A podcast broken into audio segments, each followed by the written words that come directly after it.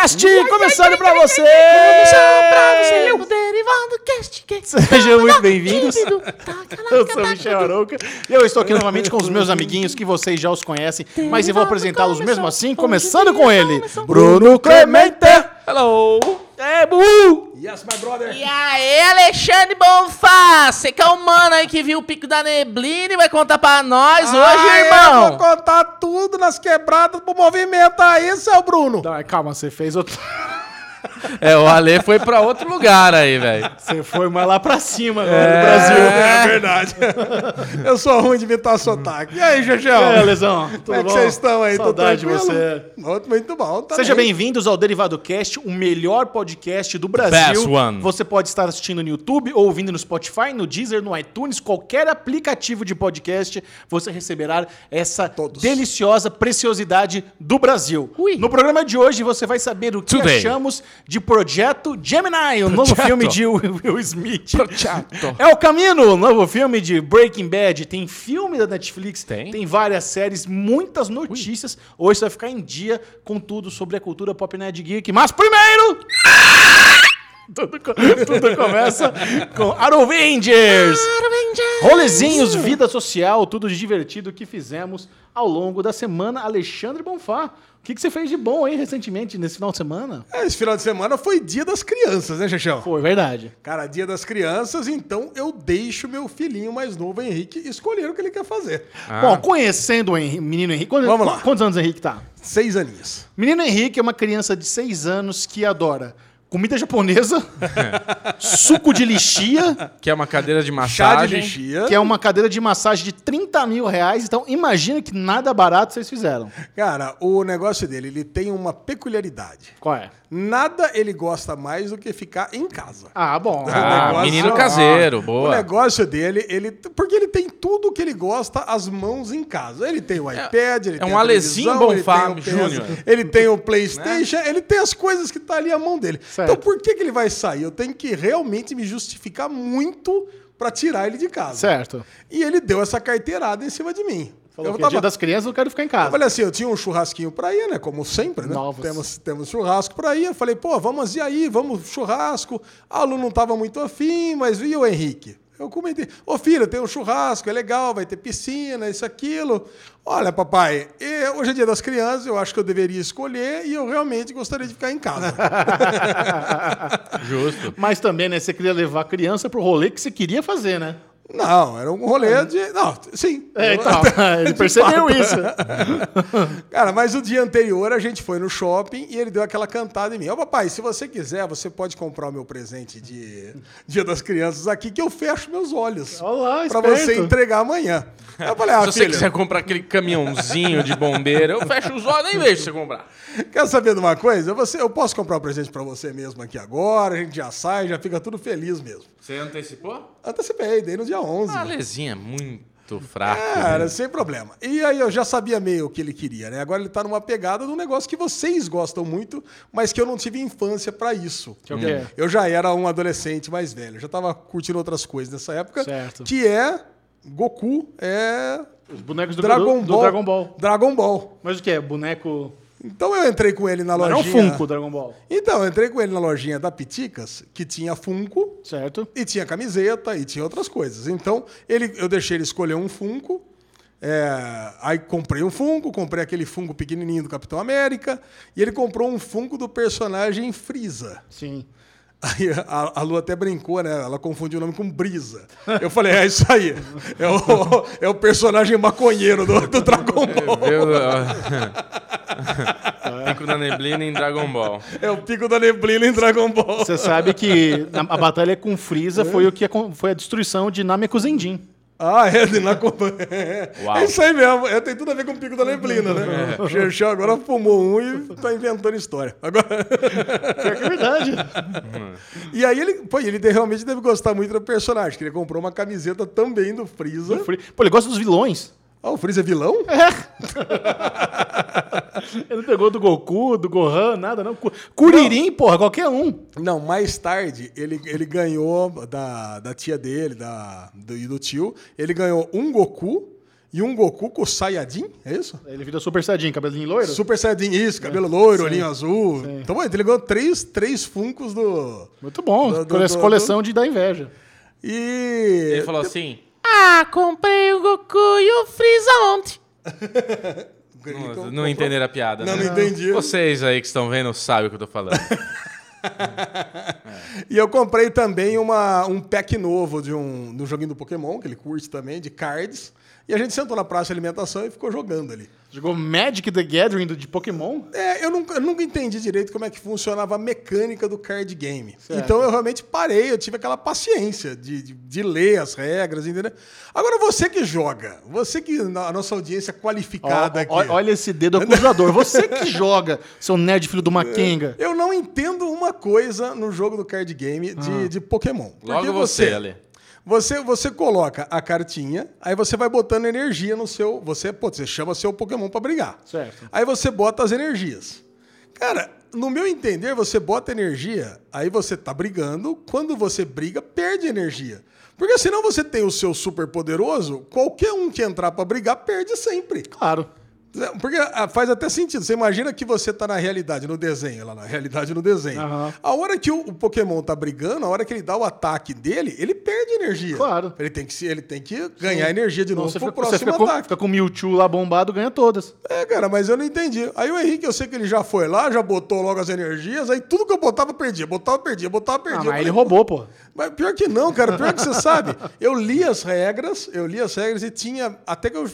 A regra é muito mal feita ali na, na descrição, mas tinha um detalhezinho de um dos, dos personagens que falava que se, se ele desse a energia, descartasse a energia que ele estava usando, dava o dobro do dano. Então Certo. eu entendi que parece que não descartava nunca energia.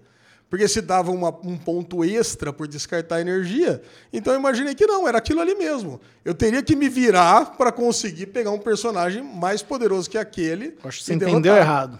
Será que sim? Acho que sim. Você já jogou Pokémon Card Game? Claro que não, né, velho? Você, Bubu. Bubu vai jogar. O Bubu ele não jogou, mas vai jogar. Traz, traz pra gente, só brincar. É, não, não, não, ele vai O jogar. Gugu vai pegar o Pikachu, vai sair picochiteando todo mundo aqui. Olha, o Pikachu, eu vou falar pra você, é uma bosta de personagem.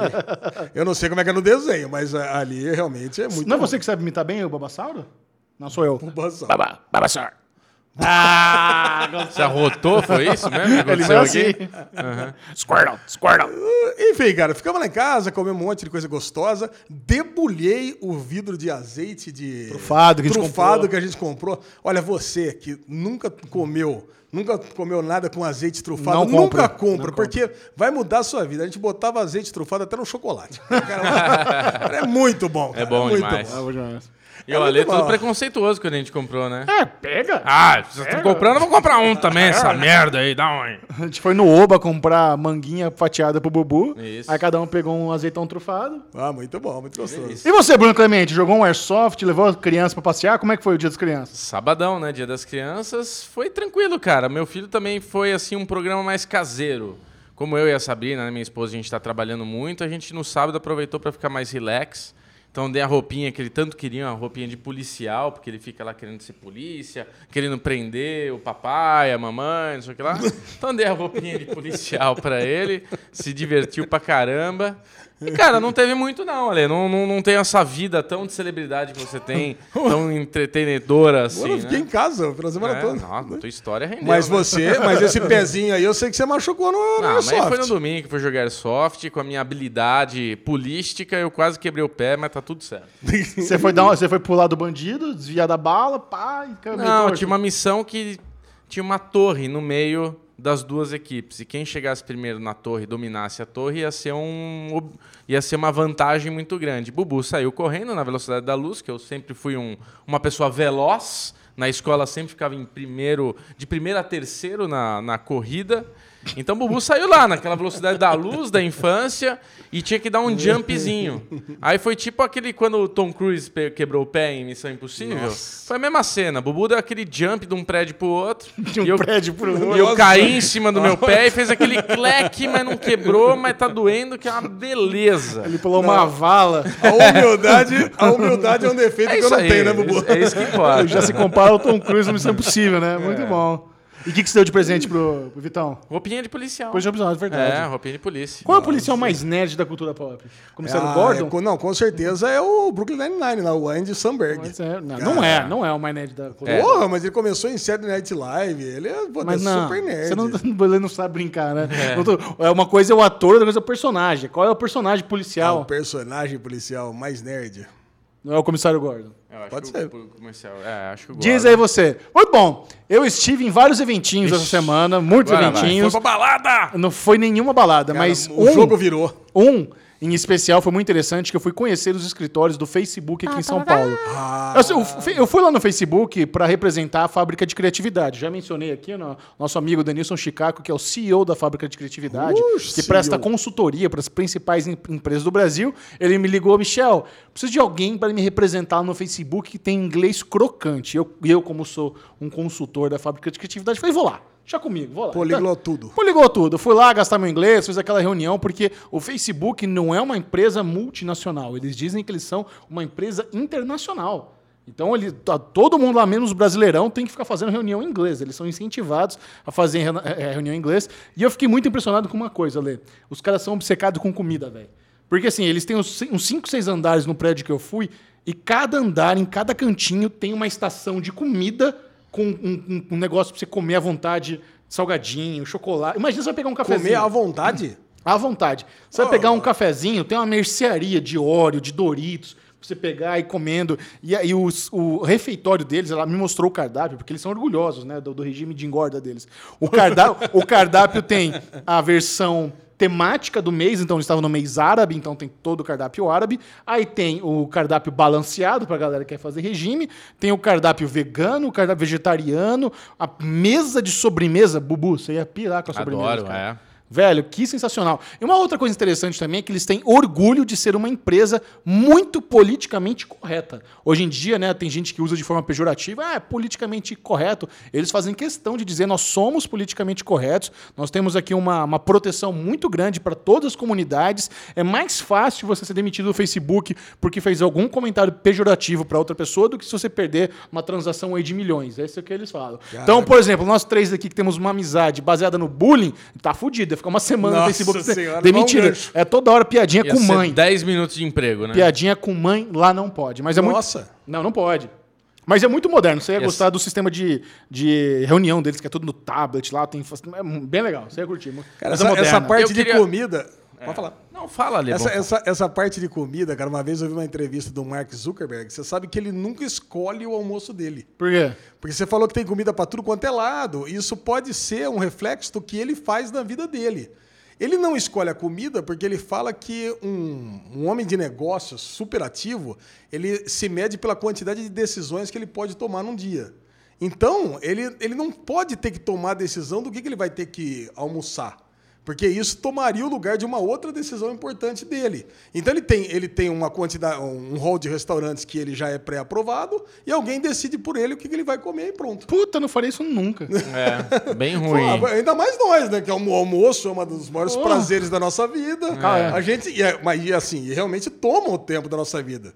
Né? A gente, pô, onde que a gente vai almoçar? O que, que a gente vai comer? A gente vai pra cá, a gente vai pra lá. Investimento, né, velho? É, É, isso. isso Isso daí, já tá- essas pessoas muito inteligentes, com esse, tem esse negócio. Aquela, aquele documentário que a gente falou de assistir, a gente não assistiu, mas eu assisti um pouquinho, daquela mulher que fez aquele bagulho do, da micro, microteste de sangue, lembra? Ah, sei, é? sei, sei. Ela só usava preto também. O armário Ah. dela era uma roupa igual pra todo dia, assim ela não perde tempo escolhendo roupa, É, que vestir, essa- não sei o que lá. Essa é outra coisa do Mark Zuckerberg. Só tem uma roupa. É aquela roupa de, a roupa de trabalho dele, é, aquele conjunto de moletom lá e acabou. Bem inútil. Agora, o que foi mais legal dessa história foi que o Michel falou: eu quero contar pra vocês a experiência que foi muito legal e tal, tal, tal. Então tá, vamos fazer um video conference para nos, nos entreter nesse momento Aruvengers do Michel Arouca. E daí a gente marcou lá duas horas da tarde, vamos falar que eu tô tranquilo, ali vai estar em casa, Michel não sei o que lá, tá bom. Fizemos o call, quando eis que aparece Alexandre Monfá, deitado em sua cama, sem camiseta. Era domingo, era sábado? Não, era no meio da semana, às duas, duas e pouco da tarde. Parecia que tava falando na Espanha, quase duas horas de sexta, o Alezinho lá fazendo a digestãozinha dele. E eis que quando entra a nossa gloriosa mãe de Alexandre Bonfá. Mames, mames. Né? Dora Bonfá. Mames, um beijo pra você. Beijo, Beijo, pra senhora. Dora. Te amamos. Com quitutes, com água, com refresco. Quitutes foi água, só água, tá É, vendo? só água. Não, é o seguinte, Alexandre Bonfá, um homem de 41 anos de idade. 44. Ele é tratado como uma criança de 12. Assim, Isso. é, é- é uma mimação sem tamanho. Aí a gente começou a juntar um mais um, né? Não, a Bonfá? gente começou a juntar o mais um, não. A gente começou a juntar. Aí eu virei pra mãe do Alexandre Bonfá. Eu falei, Ale, eu quero conversar com a sua mãe, por favor, coloque sua... Ela vir... Ele colocou assim pra mim. Eu falei, Dora Bonfá, sua querida, por que, que você mima tanto esta criança? ah, ele está dodói, tem que cuidar. Aí me veio o estalo. Ela saiu do quarto, eu falei, Michel Arouca, estamos vendo aquele, aquela série da HBO acontecendo na, na nossa vida real? Sharp Orbit, The Sharp- Act. A mãe do Ale coloca pinho-sol nessa água, né? Ela vai com doses contadas milimetricamente Bonfá ficar na- Descobrimos porque a lei vive É, doente. Exatamente. Pra mamãe ficar cuidando dele. E agora eu vou dar a prova cabal que isso é verdade. Olha aí. Qual o nome da sua mãe? Dora. Qual que é o nome da mãe da Camille Preacher em Sharp Objects? Adora. Boom! Eu acho que essas acusações são muito injustas. Minha mãe é simplesmente uma mãe que ama um filho. É brincadeira, dona Dora. É tá zoando, brincadeira. É óbvio que a gente tá brincando. Essa criança merece ser É tratada com mesmo, muito é. carinho, né? Mais ou menos. É, é óbvio, isso. É. Bom, outro rolezinho muito legal que eu fiz, eu fui na pré-estreia da série Irmãos Freitas, a nova aposta do canal Space, que é uma história da, dos irmãos Freitas, que o Acelino Popó, Popó. Cara, eu vou falar pra você, eu assisti o episódio piloto, o Popó tava lá, o ator principal que interpreta o Popó. Uma das melhores séries brasileiras que eu assisti em um bom tempo. Ah, Michel. Sensacional. Primeiro episódio, Michel, sensacional. olha o que você tá falando. Cara, é muito foda. É muito impressionante. Vocês vão- você, é que você é difícil de agradar. Mas, Alesão, vai sem medo. Ó, Cara, tem- eu estou adorando o Pico da Neblina. Eu vou até puxar aqui, quando estreia, estreia Irmãos Freitas, busca pra mim, Alesão, enquanto eu falo do próximo Aro Verdes. Então eu cheguei lá no evento, conheci o elenco, eles passaram o primeiro episódio, conversei com a galera ali da produção. Tô muito animado pra, pra essa série, cara. Estreia em breve no Space and, olha que legal, vai passar no Space às 10 horas da noite, ou 9, se não me engano. Duas horas depois, no mesmo dia da exibição, tá disponível no Amazon Prime Video. Amazon Prime. Então tá suave. Acho que, é, acho que é dia 20 de outubro, se não me falha a memória. A lesão vai confirmar daqui a pouquinho. E aí, agora é o seguinte, já tá aqui já. O evento mais creme de la creme que eu fui essa semana foi para o Conexão Globosat. Presta atenção. Globosat. com 20 de outubro, Xuxa. 20 de outubro, falei certo, muito bem, 20 de outubro no Space. Globosat, o conglomerado da Rede Globo, faz um evento anual chamado Conexão, onde eles convidam Nossa. algumas centenas de pessoas, Malada. ou do meio publicitário, cliente, artistas, para mostrar o resultado do que aconteceu com a Rede Globo e uma palhinha do que está por vir. Então tá, todos os globais. E assim, por muitos anos a Rede Globo, ela teve uma estratégia mais ou menos assim. Tem a Rede Globo, beleza, na TV aberta. Ah, mas peraí, tem dinheiro na TV a cabo. Vamos criar Multishow, GNT, mas são empresas separadas. Se, você, se o anunciante quer anunciar na Globo e no GNT, ele tem que falar com dois braços separados. É. Porra, vamos fazer streaming, fizeram o Globoplay. Vamos fazer pay-per-view. Aí tem o Sport TV, tem o Combate. E sempre que alguém queria anunciar, alguma marca queria anunciar, era lidar com departamentos diferentes, CNPJs diferentes. É. Agora virou, virou um polvo. Agora são braços, vi- é, são Virou braços, tentáculo. tentáculos da mesma criatura. agora. Eles unificaram. Ou não, seja, não, punho da- punho de ferro. Imagina essa historinha que a TV tá morrendo e não sei o quê. Eles brincam muito com isso. A TV tá morrendo. Imagina que agora, se você é uma marca, se você quiser falar na TV a cabo, na TV aberta, na internet, no pay-per-view, você lida diretamente com uma empresa só. O quão isso é, é atraente para as marcas. E eles mostraram os cases que eles ti- tiveram de sucesso. Para você ter uma ideia, a Globo vai começar 2020 com uma receita. Vai começar com uma receita de mais de 800 milhões de reais só pelas cotas do, do futebol, do Big Brother e da Fórmula 1. Três produtos estão rendendo quase um bilhão de reais. E aí, sabe o que eu notei que vocês vão achar legal? A principal birra deles. Quem vocês acham que é que eles consideram a grande concorrência? Quando, quando eles vão fazer um comparativo. Fulano de tal tinha uma audiência tanto e a gente teve tanto. Quem vocês acham que eles Netflix. usam? Netflix. Netflix, é. É lógico. a. A, única marca ou outro canal citado ali nas comparações foi Netflix. Eles pegaram, ah, não sei o que, Rock in Rio deu 20 mi- trilhões de visualização, mais do que todas as séries da Netflix juntas. Algumas vezes eles fizeram esse comparativo. E foi muito legal porque foi aqui no WTC da, da Marginal Pinheiros, né? Aí eu cheguei lá. Porque, aí por que, que eu fui, né? Eu fui convidado para faz, pra fazer o takeover do canal Universal. Universal Takeover? TV. Takeover do Instagram, do Universal TV, que eu ia fazer lá os não- pra quem stories. não sabe o que eu é ia fazer os stories no Universal TV. Por quê? Porque eu sou apresentador do Spoiler Game, que é um, que é um programa do Universal TV, e o Universal TV faz parte do grupo Globosat. Então eu cheguei lá no WTC, cheguei pelo lugar errado, cheguei pelo Sheraton. E tava meio perdido, né? Mandava WhatsApp, Michel, aqui no quinto andar, eu subi no quinto andar, tu foi lá no andar dos quartos. Falei, puta, tô na, tô na torre errada. Aí comecei a zanzar, daqui a pouco um produtor me olha assim, Michel? Eu falei, sim. Você tá procurando a, a- a assessora da, da Universal TV? Tô. Como você sabe? Suspeitei, vem comigo. O cara meteu já pulseirinha azul no meu, bo, no meu, meu punho, me levou. Aí eu falei, velho, você tava me procurando? Não, foi por coincidência. Eu te vi, sabia quem você era, sabia quem você... Galera muito organizada. Aí, beleza, né? Eles me chamaram pra fazer cobertura de tapete vermelho. E, Alesão, se tem uma coisa que eu já fiz muito nessa vida, foi cobertura de tapete vermelho, né? Pô, eu fui cobrir o tapete vermelho do episódio 300 do Supernatural no Canadá. Tava no tapete vermelho do episódio 100 de The Flash. Fizemos o Charlie Hanna, nós dois aqui, porra. Eu fui também. Não, tava todo mundo, pô, conhece. E tapete vermelho tem manhas. Tem manhas. Você tem que se posicionar num lugar e você precisa estar ligeiro e chamar o artista até você para saber o que. Não é muito, ah, vai, sabe, você tem que ter manha. Só que aí eu, eu fiz uma manha que me dei muito mal. Porque me posicionei no finalzinho do tapete vermelho, porque eu pensei, não vai ter ninguém do meu lado esquerdo, fica aquele negócio apertado, ah, vamos, mas do meu lado esquerdo não tem ninguém. Tava lindo. Faltando três minutos para começar, chega a galera do Multishow, mete uma câmera na minha frente. Pá! Eu falei, não, peraí, segunda câmera. Pá! Mete luz. Eles atravessaram a linha do, do tapete vermelho e, obviamente, o Multishow tem prioridade. Aí eu fiquei, falei, velho, me fudi. Não vou conseguir falar com ninguém. Nisso, esse mesmo produtor que tinha me achado me botou num outro canto, numa outra parede, com mais quatro, lá com GNT e com outro, e a gente teve um acesso VIP a todo mundo. Então, velho, foi muito louco. Falei com Caetano Veloso. Não, Gilberto, Gilberto Gil. Gil. Falei com o Gilberto Gil. Pô. Luísa Sonza. Falei com a Anitta. Todo mundo, e fazendo sempre gracinha. Ah, qual é a sua série favorita? Cara, muito legal. Baita oportunidade. Aí no final teve show de todos os artistas. Teve é, piadinha com o Porchat. O Porchat vai estrear o programa novo da Rede Globo. Foi muito... Aí pra você, Lesão... Cara, tá balada, meu. Imagina, negócio não, tava, imagina. Tava pegando lá. Open bar e open food, Lesão. Não, o filho chora, a mãe não escuta, cara. O negócio lá. Xerxel. Você acha que eu tá- bebi muito ou pouco? Acho que você não bebeu nada. Eu bebi uma cerveja. Uma cerveja é Uma nada. cerveja, uma cerveja. rosa que nem... Fiquei. Fiquei Tava mesmo. margimbula. Não.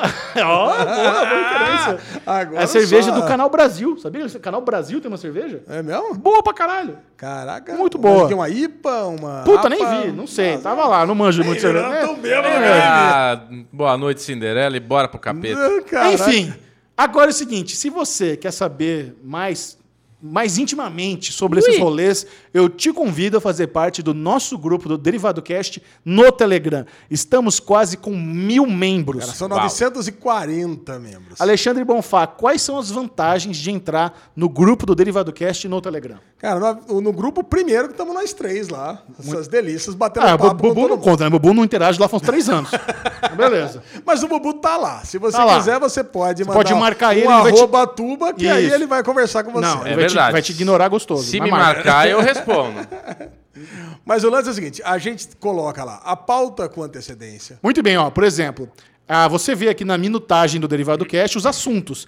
Essa é a pauta. Quem está no grupo recebe com antecedência o que vai ser comentado no derivado. A gente manda lá o arquivo em texto, ó, pá. Então a galera já sabe quanto tempo vai durar. O, se, ah, porra, vocês vão falar sobre essa série, então eu vou assistir essa série para não tomar spoiler. Então vale muito a pena você receber a pauta com antecedência, só quem está no grupo. que Isso. mais? A Thumb, né? Que, pô, a Thumb virou um negócio. É, as Thumbs da Hanna, né? Vamos dar nome para as pessoas. Virou uma marca registrada do derivado Vamos Cast. dar. Todo mundo já sabe que é a Hannah que faz as thumbs, Alezinho. Ó. Tá mais famosa que nós. Se você assiste o Derivado Cast no YouTube, tem a, tem a imagem de capa. Essa imagem de capa se chama thumb. Sempre tem uma montagenzinha divertida. Por exemplo, na semana passada, nós incorporamos o elenco do De Férias com Ex. É, estragaram o meu corpo, né? Botaram Pô, o corpo todo. Todo trincado, cheio cheio de estria, mas tudo bem. Eu vi comentários. hum, é assim que o Michel. Como é que é o negócio? Fica de barba. É assim que o Michel fica de barba? Delicious. Pura fantasia. Então, entre agora mesmo no grupo do, do Derivado Cash no Telegram. Telegram é um aplicativo de graça. Ele é tipo WhatsApp, só que melhor. Você vai lá, procura Derivado Cash e junte. Se você não souber fazer isso, que é muito fácil, você é meio né, devagarzinho, tem o link na descrição aqui do link, você já vai direto. E tem uma coisa, no grupo não tem frescura. Ali todo mundo pode ser administrador e tem um plus. Se você quiser colocar o cunha lá, o apelidinho do seu personagem favorito, é só marcar a Le Bonfá e falar, eu quero ser o Walter White. Aí eu vou lá e coloco seu nomezinho, Walter White, e você dali pra frente vira Walter White no Derivado Cast. Não vá a lugar nenhum que na volta vamos repercutir as principais notícias da cultura pop geek. É o Daily News chegando pra você. Daily News? Daily Nudes. Daily News.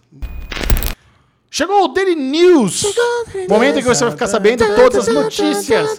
Alexandre Bonfá finalmente foi revelado quem será a atriz que vai interpretar a Mulher Gato no próximo filme do Batman. Ah, vamos, a atriz e a Mulher Gato vai estar no filme. Eu não sabia nem que era a Mulher Gato que ia estar no filme, cara. é. E Zoe Kravitz, de Big Little Lies, a filha de Lenny, Lenny Kravitz, Kravitz. como o Bubu muito bem descobriu na última temporada Descobri. da série, é um vai ser a Mulher Gato Alexandre. e isso me deixou muito empolgado. cara. Ela é ótima, cara. Vai interpretar com o Robert Pattinson ali ao lado dele no novo filme de Matt Reeves, um filme que Bruno Clemente tem zero expectativa porque ele odeia Robert Pattinson. É verdade ou mentira?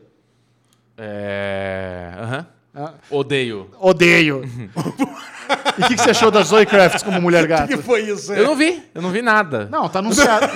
Bubu tava aqui, ó. A gente tá falando e tá no mundo da lua. Vamos lá. ó. É- Zoe Kravitz foi confirmada como Mulher Gato. Que, Não, que você isso acha? eu escutei. É só Acho isso. maravilhoso. Maravilhoso. Linda, perfeita. Perfeito. Vai ser melhor que a Michelle Pfeiffer ou pior? Cara, depois de Rockin' Phoenix arregaçando como o New Joker, futuro nos espera. Comparação esdrúxula. É. Não, acho que temos espaço para novos great personagens. Great personas.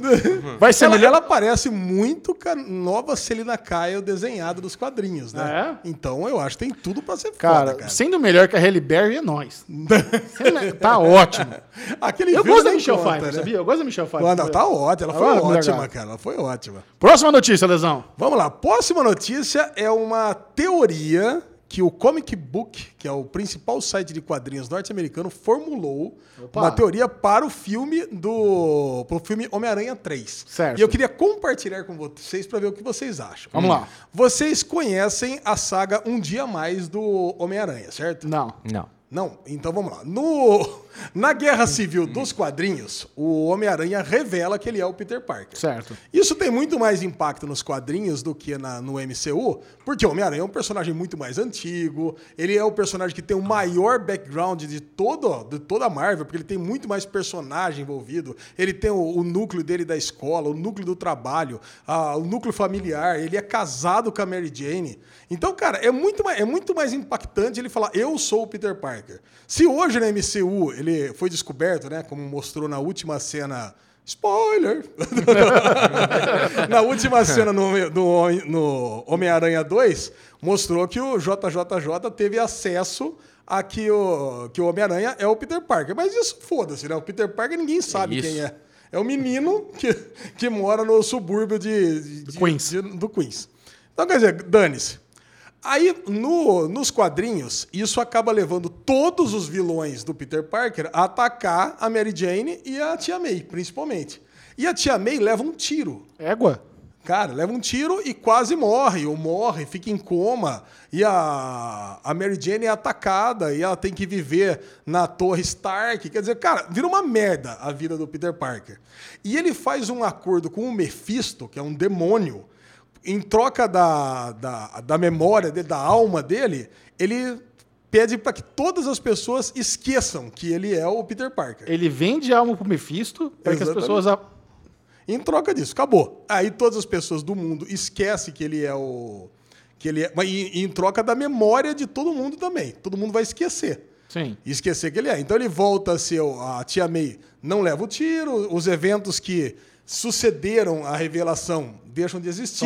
Mas ele também perde a Mary Jane pra sempre. Então a Mary Jane. Porra. Cara, é muito legal. O que acontece depois é muito legal. A explicação é muito bosta, né? Porque, puta, você quer que, quer que continue acontecendo aquelas coisas, mas desfaz aquilo numa explicação meio esdrúxula ali, né? Num- numa rocambolesca até, e pronto, beleza. Aí o Peter Parker pode continuar vivendo, tendo uma identidade secreta. O que o pessoal acha que pode acontecer nesse filme 3, por causa desse imbróglio que está acontecendo com a Sony, é isso. É, O, o Peter Parker fazer um acordo com o Mephisto para que as pessoas é, esqueçam que ele é o, o Peter Parker, porque a tia May pode ser alvejada, pode ser morta também, em troca das pessoas esquecer que ele exista, para caso o Homem-Aranha não renove de jeito nenhum com a Marvel, entendeu? Interessante. Cara, é um negócio, é uma ideia que eu achei muito interessante. Interessante. Não, mas já resolveu o lance com a Marvel. Vai rolar. Não, vai rolar esse filme, É. mas não tem isso, isso aí seria um. Não, não seria pro Homem-Aranha 3, porque o Homem-Aranha Homem-Aranha 3 já tá garantido que vai ter com a Marvel. Não, isso é uma ideia para rolar no filme. No filme. Porque aí o que acontece? Vamos dizer que é, vai ser só o 3 e não vai ter o 4. Ótimo, então tá resolvido. Tá. Então as pessoas esquecem que o Homem-Aranha Homem-Aranha existiu em troca da vida da tia May e continua daí pra frente. Legal, gostei. É uma ideia legal, cara? É, eu, ideia achei boa. que, eu achei que é uma, uma ideia interessante. Agora, trazer o Mephisto, que é um demônio, entendeu? O Bubu não poderia se importar menos. Trazer o Mephisto, cara, que é um demônio, para um universo onde não existem demônios. Tudo bem que existe o Doutor Estranho, que ele vai trazer até um, um mundo místico né, nesse filme, especialmente nesse filme agora, né? Ele, se bem que ele trouxe né, o Dormammu no filme dele, no primeiro já. Ele, já. Ele já até trouxe o mundo místico. E ele vai trazer muito mais nesse outro filme. Mas. Cara, não sei, é meio estranho já trazer um demôniozão e o Peter Parker já fazer um acordo com o demônio de cara, né? Verdade. Meio esquisito. Não, mas é uma boa solução, gostei. É legal. Eu gostei Próxima disso. notícia. Próxima notícia. A Marvel, agora vamos falar do Coringa de novo, agora para trazer o Bubu de volta Obrigado. à realidade. Após o Coringa, a Marvel também pode ter seu próprio filme de vilão. E nós estamos falando, cara, de um filme solo do Doutor Destino, que é um dos principais vilões da, da Marvel, que é o Dr. Doom. Dr. Doom, que é o rei da Lativéria. Que é foda, que é o inimigo clássico do do, Quarteto. quarteto. Fantástico. Cara, e pra dirigir esse filme, cogita-se no Noah Hawley. Puta, que Porra, demais. cara, aí, cara, essa notícia é pra deixar todo nerd. Pra quem não sabe, né? Noah Hawley, o criador de. Fargo e Legion. Cara, muito foda. O cara é muito bom. Cara, eu fico preocupado porque esse filme Lucy in the Sky parece que foi meio flop, né, dele. É? É, eu, eu Mas tá com Oscar Buzz. Então, tá com o Oscar Buzz, mas foi bem flop, É né? uma pena. É, mas, cara... é- E, e- e além disso, parece que a DC quer voltar atrás e quer ter o selo DC Black, sim. De Isso. fazer filmes icônicos de grandes Adultos. vilões. É, adulto. É, entre, entre os roteiros que foram colocados na mesa dela, tava o roteiro do Lobo, sabia? Puta que Cara, ia pariu. ser muito foda, Nossa, cara. aí, cara, esse, esse ia ser carniça. Não, ia ser, imagina só um Caralho. filme 18 mais do Lobo, cara, Nossa. porque além de ser um filme super violento, ia ser um filme meio que bem humorado, né, de humor negro. Quem seria o lobo favorito pra você no cinema? Ator, pra interpretar. Don John. Eu falei isso zoando. Não sei, cara. Momoa. Momoa, essa é Momoa, foda, cara. legal. Porque, É. cara, precisa ser um cara que tem uma uma costeleta. Não, um mas costeleta bigodão. faz. Não, não, mas imagina só, um cara que tem um aquele sabe aquele cara que o, o David- machete? O David. Ah, nossa, não. Cara, Não, tudo bem, mas é, seria aquele porte físico, né? David Esse- Bautista. o The Rock com Rock. barbinha. The Rock, The Rock, sim. Pode É. ser, poderia ser até ser, mas tem uma cara mais de mexicano, né? Uma cara mais de latino. Quem? The Rock? Não, não, o Lobo. Ah, o Lobo Eu tem uma cara de latino? pode ser aquele... Sabe os mex- Mayans do, do, do Sons of Anarchy? Tem, tem que ser mais aquela Ele cara. pode ser é mais estilo. velho, cara? Pode, pode. Então tem que ser aquele mexicano que sempre faz o vilão nos filmes, tudo. É isso que que eu é tô É o falando. Machete. Qual, que- qual é o nome Como é desse é cara? É, ó, o. Machete é o... Esse personagem ele teve no Breaking Bad, não teve? Cara, eu encontrei, Não, teve em Sons of Anarchy. eu encontrei com ele pessoalmente na premiere de Alita em Los Angeles, cara. Aqui, ó, Machete Kills.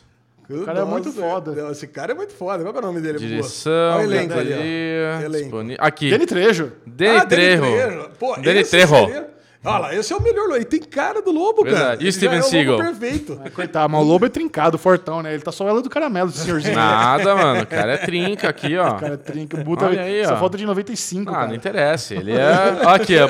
Ó, a lesão aqui, ó. O olho mexicano. Próxima notícia, Alexandre Bonfá. Vamos lá. Segundo informado por vários sites espanhóis, La Casa de Papel foi renovada para a quinta temporada. Estranho os sites espanhóis estarem falando isso e a Netflix não.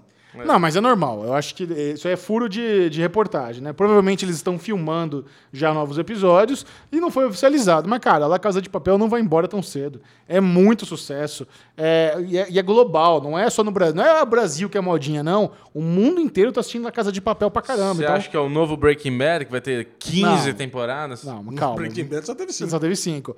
Em termos de... Breaking Bad não, The Walking Dead. The Walking Caralho, Dead. eu tô no Não, não, não. caramelo aqui. Não, o Netflix não é de fazer série de 15 temporadas, não. É. Imagino que cinco, aí seis no máximo já tá acabando. É, se até Stranger Things Eu tá acho que é ótimo. né? Adoro La Casa de Papel. Ah, muito bom. Chechel, Damon Lindelof acaba de postar uma foto. Dentro de uma semana é melhor você se preparar para Lulas. Ah, isso aqui é o seguinte. O Damon Lindelof, semana que vem, no, no Domingão, estreia Watchmen. Watchmen. E vocês sabem que ela vai seguir os quadrinhos e não vai seguir o filme. Certo. Você que tá com a memória mais fresca do que nós, que você acabou de ver o filme. Você também, né, Bubu? Você acabou de ver o filme Sim. de Watchmen. E, o- mas o Chechel acabou de ler os quadrinhos também. A grande diferença de um e do outro é que um, o Dr. Manhattan vem pra cá e arrebenta com arrebenta com a Terra. E no outro, ele manda um monstro pra arrebentar a Terra. Acho que é mais ou menos isso, né? Porra, Lê, você nem foi atrás disso, não, cara. É, Ozi, é, só- é o plano dos Ozymandias. É, Sim. mas é isso daí. É isso aí? E um deles tem uma lula, uma lula gigante. Certo. E, e assim, parece que a lula gigante vai aparecer já o, o quanto antes no, Eu na, na série que é, eu vai acho- estrear no domingão. Eu acho que vai ter flashback, né? Porque como o filme são alguns anos depois do que se passou nos quadrinhos, eu imagino que algum flashback vai mostrar lá Nova, Nova York, acho que é Nova York, né? Dizimada pela Lula gigante. É, ou a lula pode estar por aí até hoje, né? Não, não passa por aí. Você acha que a lula não tá livre? Não, não tá. ele, só, ele só trouxe a notícia pra isso, né? Purum, pum, psh. A piadinha que ele tava guardando pro final. Boa, Ale, boa. Muito bom, Lesão. Encerramos o Daily News de hoje. Encerramos com essa notícia maravilhosa. Você quer falar um pouquinho sobre o poker? Vamos lá, nós temos um clube de pôquer além de nosso grupo, nós temos o grupo arroba PokerManíacos. No Telegram. No Telegram. E no WhatsApp. E no WhatsApp agora também. Mas aí, para entrar no grupo do, do Poker Maníacos no WhatsApp, entra no Telegram primeiro, que depois tem um link lá. Puta tá, volta. É que no WhatsApp é tudo mais complicado, né? Não existe um arroba Poker Maníacos no WhatsApp. É. Cara, mas o lance é o seguinte: o grupo tá meio flopado, hein, Xaxó? Tô vendo. Você não acha, não? Pô, antigamente tinha, no, no torneio ranqueado, tinha 25, 30 pessoas jogando. Agora, pra juntar 10, tá. Ah, é? Tá sofrível negócio? Nossa, velho. Então não precisa se juntar, vai ser cancelado em breve. Próximo. Isso. Vamos lá. Agora chegou o momento que o Chechel adora. Ah, esse é aquele momento crocante do Derivado Cast. Vamos falar sobre o Grande Prêmio de Fórmula 1. Sei lá por que eu fiz isso. Vamos lá. Fórmula 1 foi, foi esquisito, né, Alezinho? Antes de Tivemos falar- tufão, tivemos um monte de situação aí. Tivemos o trufão, o tufão Trufão. Higina. Trufão, Como é é o nome do, do trufão. tufão, Bubu? Higina? Não sei, Ale. Cara, teve um tufão, já tivemos uma notícia logo na quinta-feira, viu, Chechel? Você tá acompanhando o tufão Ah, do Japão? Não, o tufão do Capão? Tufão do Japão. Não. Cara, o lance é o seguinte: tem um tufão lá que parecia que ia ser 60 vezes maior do que o tufão que gerou aquele tsunami em 2009. Então o negócio, o bicho pegou lá. É. E eu disse que o epicentro do, do tufão ia ser no sábado. Eu sei que nós tivemos os dois treinos livres da sexta-feira e o treino livre do sábado foi cancelado. Que bom. E como você sabe, eu sei que você sabe muito bem disso, no sábado nós temos o qualifying, que é quando Isso. decide quem que vai largar em primeiro no, no domingo. Isso. Então, no domingo ficou o qualifying de manhã e logo depois na- a corrida seria duas horas depois. E eu não me liguei nessa, sabia? É. Porque você deu o Qualify e depois você veio, caralho, Bubu, não sei o que. Eu falei, caralho, como assim? Acabou de ser Qualify. Porra, é essa, Lê? Já tinha acabado a corrida. Não, como a corrida é no Japão, né, que é 12 horas de diferença, o Sim. qualifying foi 11 horas da noite e a corrida foi duas horas da manhã. É. Estávamos nós, eu e o Bubu, assistindo lá, firme e forte. Muito É, bom. Mais ou menos. Mais ou menos. Eu não vi, mas tudo bem. Ah, eu, eu confesso que é o seguinte, né, Bubu? É, eu, eu assisti meio sonado, né? Porque a primeira volta já, já estorvou a nossa, a nossa Já aposta, né? zedou a marmita, né, Alezinho? Você viu? Leclerc de vigarista. que, que foi? Não foi de vigarista. Não, ele assumiu que bateu, que não sei o quê. Não, ele que- assumiu que a culpa foi dele. Ele errou. Isso, tá Ele bom. Pô, mas ele errou e cagou a nossa aposta, né? Não. E o Bubu tá com azar de aposta, tô sempre batendo na trave, cara. Tá louco. Não aposto mais nada depois dessa.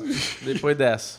Não, o que aconteceu foi o seguinte: as Ferraris surpreenderam no, no treino de classificação. É. As Mercedes estavam dominando, dominaram os dois primeiros treinos livres. A Ferrari foi lá, cravou primeiro e segundo de novo. Foi É. impressionante, cara. A, a performance da Ferrari E nessa rolou segunda um metade. esqueminha, né, no treino de novo, não rolou? Não, Um não rolou. ensaiamento lá, um negócio, uma estratégia. Não, não rolou, cara. Foi, Não? foi, na, Foi. não, no braço mesmo. Foi É. no braço e na máquina. Sei. E aí o Vettel largou em primeiro e o Leclerc em segundo. Aí eu não sei o que aconteceu na largada, cara, que o, o Vettel largou muito mal. Ele deu uma picotada É. e o Bottas ultrapassou ele. Ultrapassou ele e como a, a preferencial da curva é muito melhor do lado de quem larga em primeiro, ele já ultrapassou o Leclerc também. Isso. E o Leclerc ficou perdidaço ali, né? Porque aí o, o Vettel saiu junto dele e ele, ele caiu para terceiro. E aí o, o, o- o Max ele, ele tentou vir junto também no embalo. É. Eu não sei, cara. O, o próprio Leclerc ele assumiu que ele errou. Mas eu sei que ele deu aquele espremidol no, no, no Max, que aí ba- ele bateu. Aí os dois bateram. Na verdade, não. O Leclerc bateu no, no Verstappen e o Verstappen saiu. Mas Mas, ele- a corrida ficou ruim para os dois, porque o, É. o Leclerc também perdeu o bico. Sim, perdeu, teve que parar, retomar, depois tomou punição. Eu sei que é o seguinte, segundo. o Verstappen ele saiu primeiro, ele foi para os boxes primeiro e voltou em último. Aí ele já tinha ultrapassado uns dois, três e o Leclerc não foi para os boxes. É. Tanto que aí que ele se fudeu depois. Ele voltou, ele ficou umas três, quatro voltas tentando correr com esse. Mas o Max quebrou, não quebrou? Não, mas, mas ele foi para os boxes e voltou. É. Aí ele tentou, ultrapassou uns dois, três carros. Aí depois o, o- quando o Hamilton ultrapassou o Leclerc, ele viu que ele não ia ter condições, aí ele entrou para os boxes. É. Aí ele voltou em último. Aí quando ele voltou em último, ele foi ultrapa... aí ele foi ultrapassando que nem um maluco. Aí ele É. ultrapassou o Max, inclusive. Aí o Max viu e falou: ah, não tem jeito. Eu vou parar, fudeu o carro mesmo, não É. tem jeito. Aí, aí foi o show do, do Leclerc, ele ultrapassou quase todo mundo, acabou a corrida em sexto. Aí eu não sei por que, cara, a Mercedes usou estratégias diferentes com o, com o Hamilton e com o Bottas, que acabou ajudando o Bottas a ganhar. E o Vettel acabou em segundo e o Hamilton em terceiro. É. E, mas, cara, você vê que coisa, né? O Leclerc ele perdeu 5 segundos depois da corrida, porque. 15. Não, 5 segundos porque ele, ele bateu. 5 segundos porque ele bateu. Então foi uma penalização simples. Ele não perderia nenhuma posição por causa disso. Mas ele perdeu mais 10 porque ele demorou para sair. Os, os fiscais de prova estavam falando, para nos boxes para trocar esse bico, porque o bico tava capenga mesmo. É. Aí ele perdeu mais 10, aí ele perdeu de sexto para sétimo. É isso aí. Então, no final das contas, cara, Chechel, o Você lance não é- quer participar nem da Fórmula 1, caralho? Energia. Tá decepcionante, né? O piloto Porra. dele tirou o meu já da, da brincadeira na primeira curva. Mostre sua indignação. Tô indignado, tô. Tô indignado. Não quero nem falar nesse bloco. Cara, Chechel, o lance é o seguinte: o... eu tava ganhando por três pontos. Certo. Agora o... eu fiz mais seis, estou É. nove pontos na frente, que é muito pouco. Ainda é pouco, ainda é Ainda é pouco. pouco e falta só quatro corridas pro ah, mas o problema é que a Ferrari tá ganhando tudo agora, né, cara? Tá andando muito a Ferrari. É. Tô puto, tô puto. Tá? Mais uma que eu vou me da- lascar.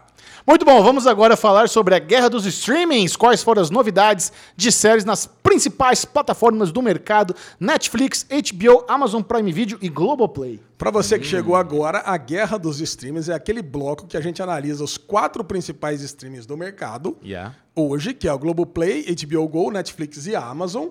E a gente fala tudo que entrou na semana, de segunda a domingo. Em séries. Em séries. Não tem filme, não tem coisas nacionais e, infelizmente, não tem coisas é, asiáticas. Certo. Ah. A não ser que a gente queira. Pronto, Isso. acabou. Essa é- esse é o critério. Porque, por exemplo, diretor nu entraria. Tá. Então, pronto, acabou. Esse é o critério. E, e também vieram me questionar por que, que coisas indianas entram. Entra também e acabou. Tá bom. Tá? Esse é o critério. Essa semana vai ser a pior semana desde que a gente começou a fazer esse bloco. Ah, e a gente elege qual é o melhor. Isso. Aí no final a gente vota nós três pra ver qual que foi melhor. Inclusive, você está notando quem está ganhando pra Sim, gente ter um primeira campeão semana. depois? Primeira semana foi HBO Go, a segunda Sim. semana foi a Netflix e essa aqui é a terceira semana. E você anotou aonde isso? Na memória. Ah, daqui a pouco ele esquece. Na memória. Mas eu posso anotar aqui no próprio Trello, que é a nossa ferramenta de controle. acho Vamos lá, é Lesão. justo. Um, dois. Vamos lá. Essa semana nós tivemos a One, two. Go- Globoplay. Globoplay. Isso. Entrou uma série que eu adoro. Entrou as quatro temporadas na Globoplay, que é How to Catch Fire. Isso é verdade, você gosta mesmo. Pouquíssima gente assistiu How to Catch Fire. Não assisti. E eu tenho, e eu tenho uma surpresa ainda. Eu tenho uma vantagem por ter entrado no How to Catch Fire, que eu não vi a quarta temporada. Puta, Olha, que demais. que bom, hein? Caralho, cara. Então eu fiquei muito surpreso. Entrou How to Catch Fire e eu ainda tenho a, a quarta temporada pra assistir. Então pra mim foi um ponto elevadíssimo aqui. Excelente, cara. Entrou uma série que eu adoro. Pra quem não sabe, é uma série que trata de um- do desenvolvimento de, todas essas, de todos esses conceitos básicos de informática no, no meados da década de 80. Então é um cara que trabalhava para a IBM, ele saiu da IBM e foi montar uma empresinha com, com, com dois amigos. Então eles, eles é o conceito do primeiro notebook, o primeiro FPS, viu, Bobo? Então, pô, eles têm uma ideia, brincando numa, numa- na primeira incubadora que existiu no mundo, entendeu? Então, eles vão criando as coisas no- em, em tempo real aqui, quando não É. existia nem o nome. E um protagonista brilhante, Lipice. Lipice. Cara, é muito bom. O cara, ele é genial ao mesmo tempo que ele é todo malucaço, cheio de querer usar drogas. Cara, é uma puta numa série. Vale muito a pena assistir. Boa. Boa dica. É, E entrou também outra série que eu gosto pra caramba, que é a Million Little Things, que eu assisti quatro episódios. Gosta pra caralho, vi quatro episódios de 20. Cara, entrou quatro episódios e aí eu tenho uma sur- outra surpresa da Globoplay, hein, que entrou a primeira temporada inteira e Ih, tá entrou sendo o pago, hein? primeiro episódio da segunda temporada. Que acabou de estrear nos Estados Unidos. É, tá no quinto episódio. Sim. Cara, mas assim, é, quer dizer que vai entrar em tempo quase que real. É uma janela justa. É uma janela justa, cara. Eu não sabia que a Globoplay ia fazer isso. Ia trazer é, episódios tão próximos aqui, com, sei lá, um mês de diferença. Ah, isso é muito bom. É. Essa, essa A Million Little Things é como se fosse uma This Is Us do lado emocional, né? Só que é um grupo de amigos em vez de ser uma família. Sim. O primeiro episódio é muito bom. Ó, e, e uma novidade também na Globoplay nos próximos dias é que foi anunciado que a Globoplay será a nova casa de Doctor Who no Brasil. Todas as 12 temporadas vão entrar na, no- na plataforma em breve. Cara, isso vai. Quando Pelo entrar, visto- quando entrar, vai, vai, vai. Dá uma bombada. Vai dar uma Pelo bombada. visto, essa semana a Globo tá crocante. Globoplay Escuta, bom. 1 de novembro, Apple TV Plus entra na briga aí também, é isso? A hora que ela entrar pro Brasil, vai estar na briga com 1 certeza. de novembro, né? Eu espero. 12 de novembro. 2 de novembro? É a 12 de data? novembro, é a ah, é data. 12? Pe- Achava que era primeiro. Primeiro é série, né? Que começa. É. Então tá, vai. Vamos lá. H- HBO Go. Xixão, quer falar aqui? Nós tivemos. Vamos lá, teve The Deuce. O que de The Deuce? É o, é o quinto episódio de The Deuce dessa temporada, Da temporada atual. final. Ballers, o series finale, o episódio final, acabou Ballers. O episódio final da primeira temporada de The The Righteous Gemstone. Teve o episódio da final da segunda temporada de Succession. E voltou a segunda temporada da série brasileira A Vida Secreta dos Casais, com Bruno Lombardi. Você tá assistindo alguma coisa? Vocês estão assistindo alguma coisa, Bubu? Claro. Ah, eu tô assistindo Pico da Neblina, mas eu não consegui maratonar pra Isso, não, acabá-la. não tá aqui no caso esse. Não, mas é o que eu assisti da HBO Go, que está atualizada toda semana. Assim. Mas assim, de- disso aqui, é, eu assisti The Righteous Gemstones, então foi uma série que eu assisti semanalmente. Vale muito a pena, cara. Acabou? Vale- Acabou. Então teve Gostou? o final. Você tava assistindo também. É, Eu assisti o piloto, achei legal. Ah, aí acho que assisti o segundo, achei legal, mas parei. E Cara. o final é legal, coerente. Valeu, eu gostei do final. O, o Chechel falou, comentou que o Danny McBride, ele fez um monte de séries, que foi tudo cancelado na primeira temporada. Eu acho que essa aqui... Não, na primeira não. Ah, O, o The Principals teve duas, o do Eastbound and Down teve três, não foi tudo não, é que tudo ruim. Ah, tudo ruim? Tudo ruim. Não, essa aqui eu achei uma boa série. Pô, me diverti pra caramba com ela, mas pra mim poderia ser só isso aí. Pra mim não precisaria ter nada mais. Acho que não tá renovado ainda, né, oficialmente. Não, não tá. Cara, e não sei, não, e, e, e tava bom pra mim, mas foi muito boa, mas é muito boa pra acabar aí. Não Tá. tem mais o que acontecer nessa série. Legal. E Ballers, Ballers foi bom que ter acabado também, Sean? Ballers acabou. Cara, Ballers, assim, a gente vai, eu vou falar mais, mais pra frente, mas Ballers foi aquela série bem medíocre. Medíocre no sentido de ser mediana. Ela não, não era uma bosta como The Right to Gemstone, mas The- não era. Uma bosta, The Right mas não era foda como Caralho. Westworld. Tava ali na meiotinha. É meio Entourage. Não, o Trash é muito bom. O Ballers é com The Rock. É. Ó, ah, a trama, você disse? Conheço um monte de gente que fala que é muito bom o Ballers. Nossa. Muita gente. Isso, Section, você tava em dia Sucesso também. tá muito foda. Se, vocês- se vocês assistissem, Ah, vocês essa- iam adorar. Essa, eu queria É. pegar. Muito bom. Essa eu queria pegar Baita pra assistir. série. Netflix, Alesão. Netflix, puta, Netflix foi foda essa semana, cara.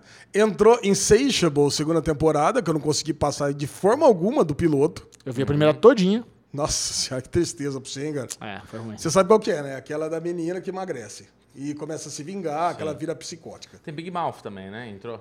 Entrou na semana passada. Porra, Sara. Bubu, deixa ele ler, você fala errado toda Ah, vez. desculpa. Fica bravo.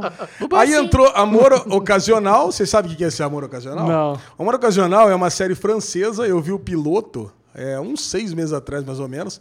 Mas é de uma, uma, uma amiga que tá triste, que acabou o namoro. E as outras amigas arrumam um garoto de programa sem que ela saiba pra, pra que ela fique feliz. né? Certo. Vocês entenderam, né? Porque ela fique feliz.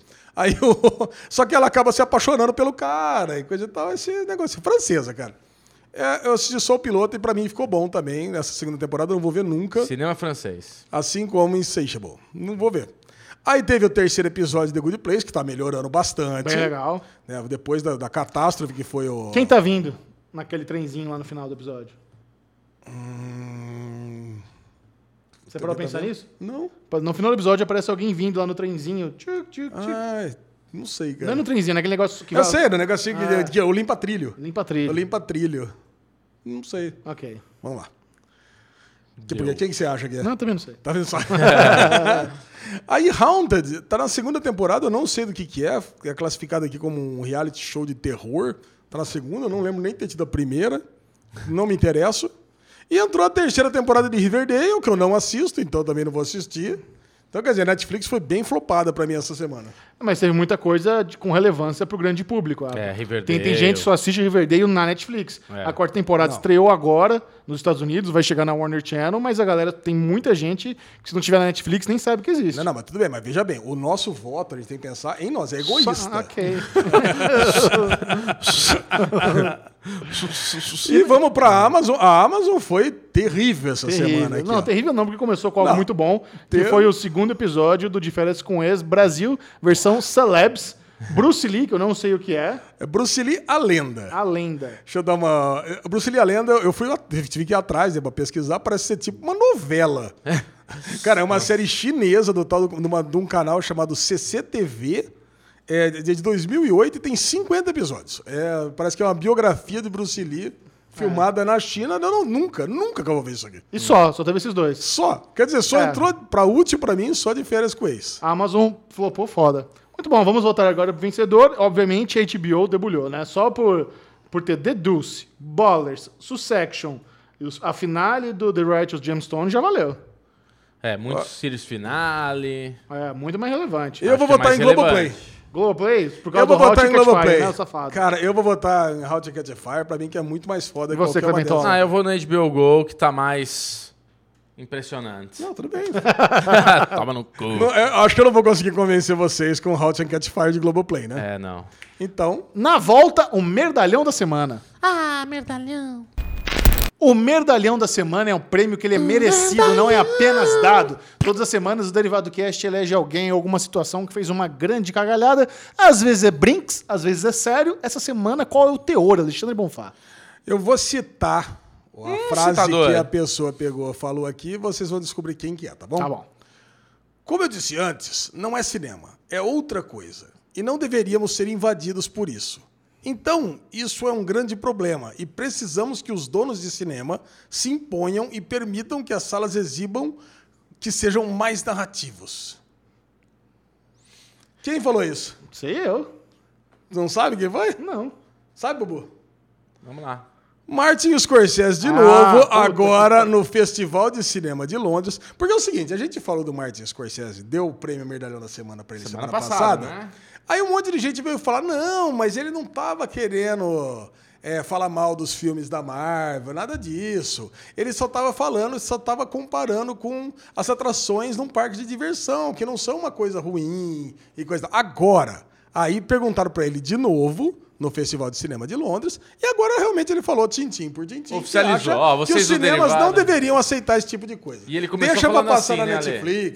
Ele começou falando assim, vocês que escutam derivado, É. né? Esse papo, estão na dúvida. Martin Scorsese, um dos melhores diretores da, da história do cinema, se provando um cara completamente descolado da realidade.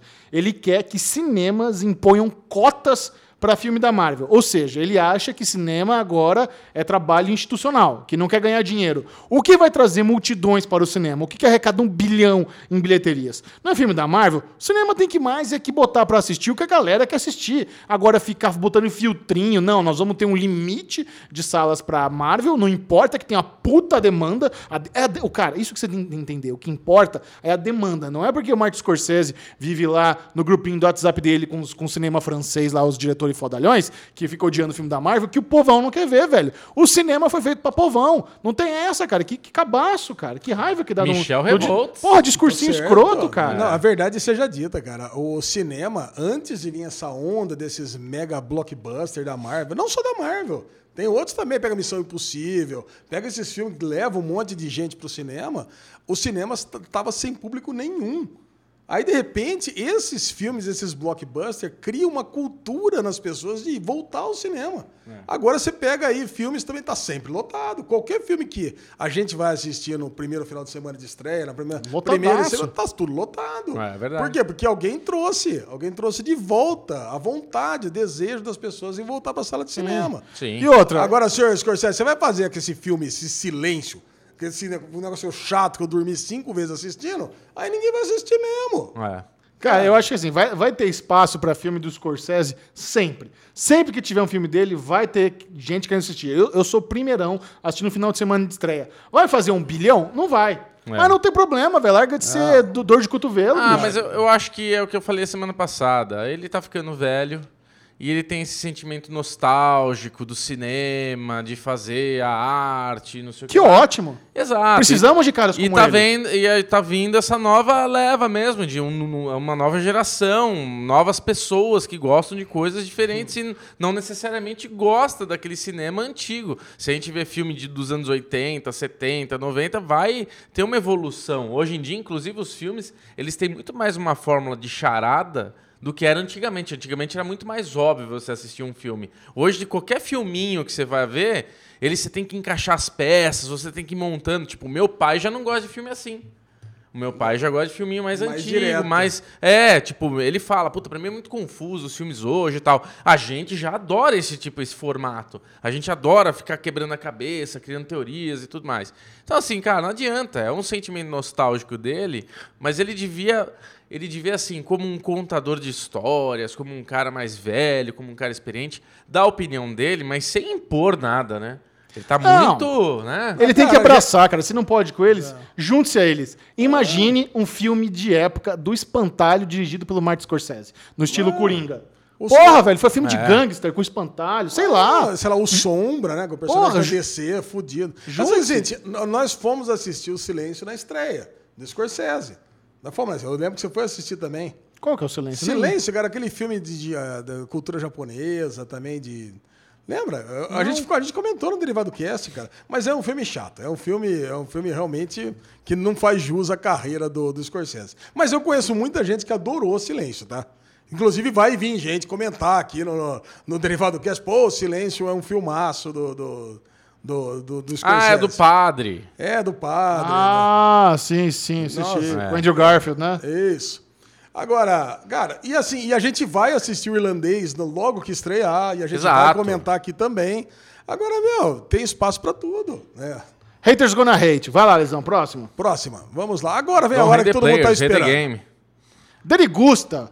Você quer degusta. saber se vale a pena assistir uma série ou não? Nós vamos fazer uma Degusta, degustação. degusta, Você não vai se degusta, empanturrar. degusta. Só saber se vale a pena ou não, começando com o que, Alexandre Bonfá? Vamos começar com Batwoman. Batwoman, a nova aposta do Arrowverse, série da CW, que traz Ruby Rose no papel título. Ela- já havia participado no crossover, né? No, no último crossover aí do Arrowverse, e agora ela estreia a sua série solo.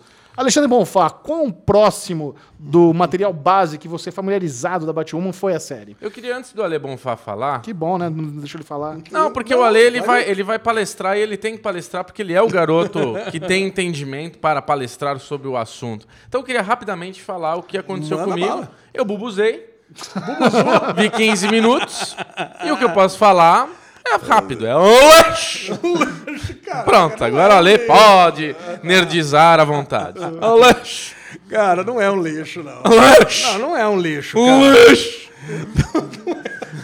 É Cara, ruim demais. eu vou falar o Puta seguinte. que eu pariu. A Batwoman, quando ela veio nos 952, ela veio com uma proposta mais adulta, né? Com uma personagem lésbica, é, com histórias com já com a com o esquadrão Batman, né? Com o, Ba- com o Batman numa época que ele estava fora de Gotham, então isso é, tem muita similaridade com o que estava contando a história do desse primeiro episódio. Então, cara, é, é legal. Eu achei, que- eu achei que tá bem adaptada. É coerente com os quadrinhos, né? Tem gente que acha que é CW querendo inventar moda, botando a Batgirl lésbica, mas isso já é algo do material base. Puta, você ouve esse tipo de coisa, cara. Ah, tá fazendo uma série de lacração. É. Meu, é um absurdo, cara. Pô, é a pessoa que não conhece nada de quadrinhos que tá Exato. falando isso. A personagem já existe, a personagem já é desse jeito, certo? E não tem o que falar. É simplesmente uma adaptação e, e tá super bem Fiel, feita. uma adaptação fiel. Ela é a prima do Bruce Wayne, é um personagem que já se conhece desde criança. E, assim, é legal a gente ver como a coisa correu rápido nesse piloto, né? É. Correu solta, é, não teve, não foi didática, não foi, é, não foi enfadonha. Já mostrou, assim, em poucos, em poucos takes de, de flashback, já deu para entender que eles eram amiguinhos de infância.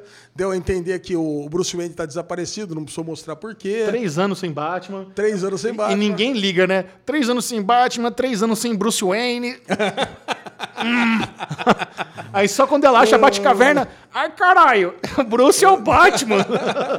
É, tem uma coisa que não, não- tá esquisita ali, né? A Batcaverna Batcaverna no tá, em, não, tá embaixo da Wayne Enterprise. Em Gotham- meio de não- Gotham City, não na mansão. é, e não embaixo da mansão. Sim. assim, dá pra imaginar que é outra Batcaverna, né? Será que tem duas? Pode isso ser. eu achei, isso eu achei meio. Um lixo.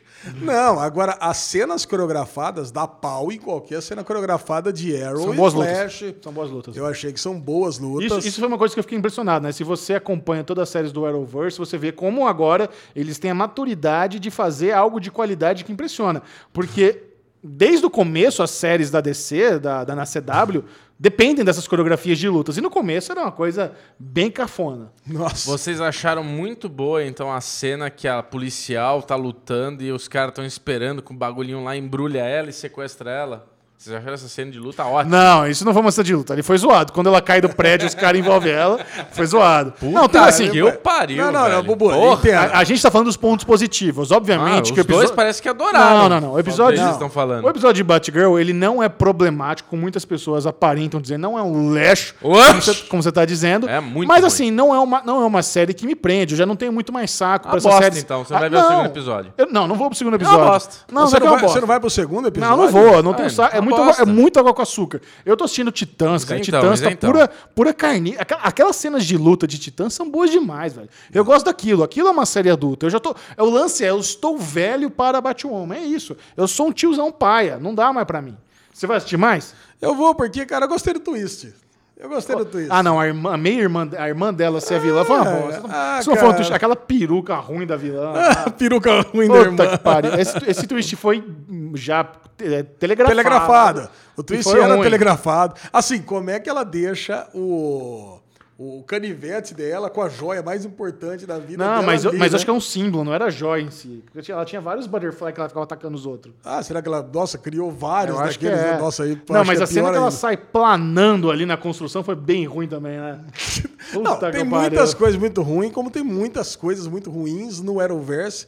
Mas, cara, eu... Quem é aquele jovem Alfred lá, que não é Alfred, que era o segurança do prédio? Porra, é sabe segredo? o, é o... Ah, é o Fox, o... Não tô ligado quem é. Cara, ele tá em tudo quanto é filme do Batman também. Ah, é? o cara que fica no. É o. Puta, Fox. É o. Que seja. é- ele, ele fica. Ele é o, o- é o funcionário do Bruce Wayne que sabe o segredo do Bruce Wayne. Ah, tá. Sabe? Ele tá nos filmes do Batman, ele tá em todos os filmes. Sim. Lucius Fox, né? É, o, Lucius Fox, acho que é isso. é Lucius Fox. É o, Ele, ele tá no Dark Knight. ele tá no Dark Knight. Ele, então ele é o, é o cara que sabe. É o único funcionário da, da Wayne Enterprise que sabe. Então, cara, eu gostei. Eu gostei do, do, do piloto. Assim, gostei assim, de, pra dar 2,5, 3 e 5. Isso, dois e meio. É, isso aí mesmo. 2,5, 3 É. e 5, não é? Não Você é tem algum comentário de algum leitor aí pra trazer? Não, não, é da próxima série. Por isso que eu tô, já estou abrindo aqui. Próxima série. Cara, eu queria falar brevemente, porque vocês não viram, mas de uma série que o, alguém pediu pra gente comentar aqui, que é uma série chamada é, On Become, On Become, Um pouquinho, deixa eu ver o nome da série aqui direito. Caraca, não, essa série tem um nome complicadíssimo. On Become a God in Central Florida. Certo. Ó, bonito. Cara, porque essa série, é, você tinha ouvido falar dessa série Sim. também. Eu tava esperando ansiosamente chegar a, as legendas dessa série, porque ela tem dois, do- duas coisas que eu adoro, que é humor negro e uma crítica a marketing multinível. cara, e não Tipo decepcionou. É, cara, a série é perfeita pra gente, a gente vai adorar essa série. Vocês dois vão adorar essa série. Boa. Porque, é, primeiro, e tem uma terceira coisa que eu adoro, que é a Kirsten Dunst, que é a, a nossa querida Mary Mary, Jane. Jane. Cara, é a Mary Jane que mudou o meu conceito de Mary Jane, sabia? A gente tava falando aqui de Homem-Aranha, porque a Mary Jane era aquela mulher alta, esguia, modelo, poderosa. E de repente a- Kirsten Dunst não é nada disso, né? É mais fofinha, sabe? Mais, mais meiga, sabe? É um outro tipo de mulher. E eu mudei. Agora, quando eu penso em Mary Jane, eu lembro da Kirsten Dunst. Então, cara, é mu- também. Cara, eu adoro a Kirsten Dunst.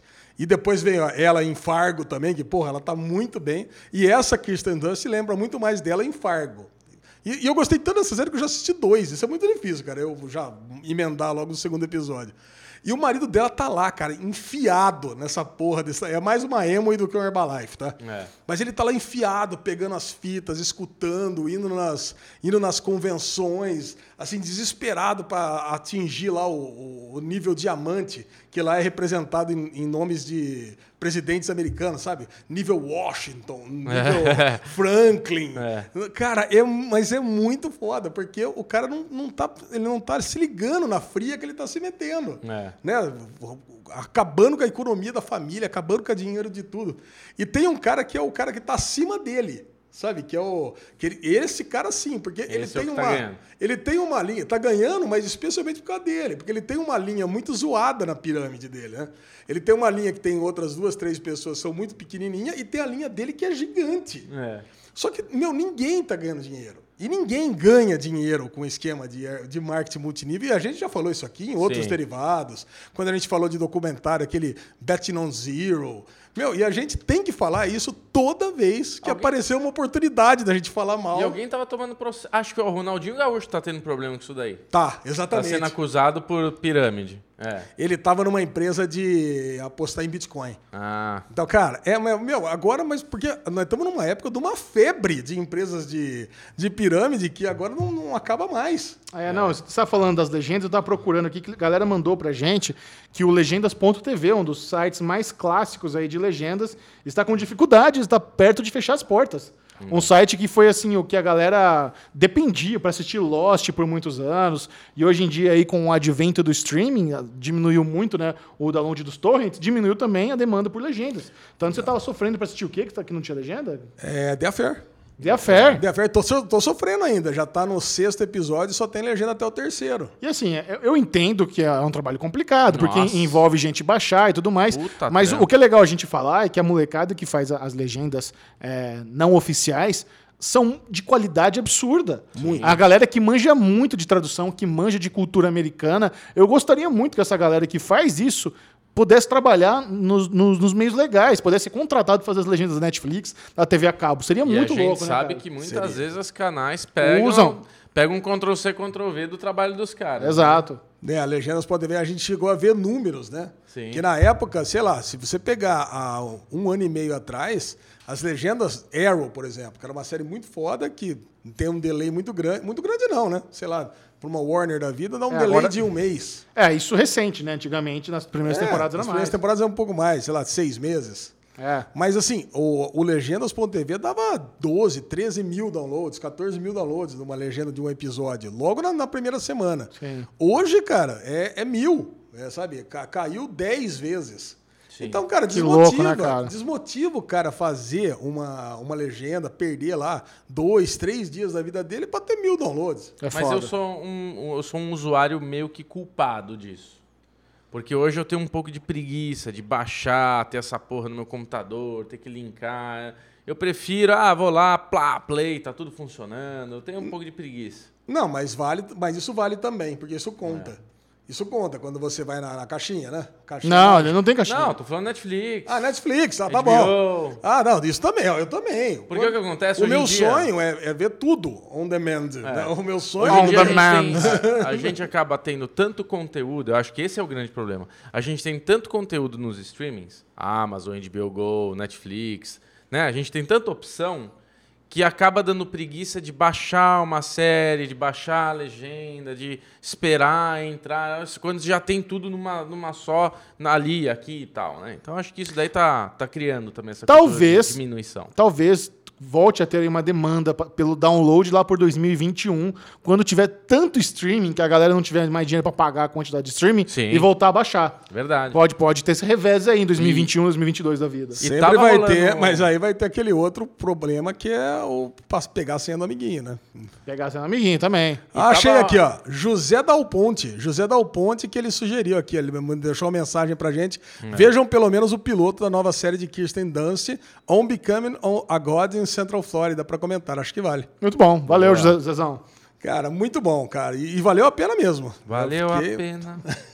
E agora, Zezão, o que, que vem? E eu quero fazer um breve comentário agora do Isaías. Isaías é um brother nosso aqui Esse, que o- porra, desde o escuta começo. ele escuta o derivado, ele pediu para que a gente assistisse um desenho animado chamado Primal. É de um. É do, vocês talvez conheçam, eu não conhecia Samurai Jack. Claro.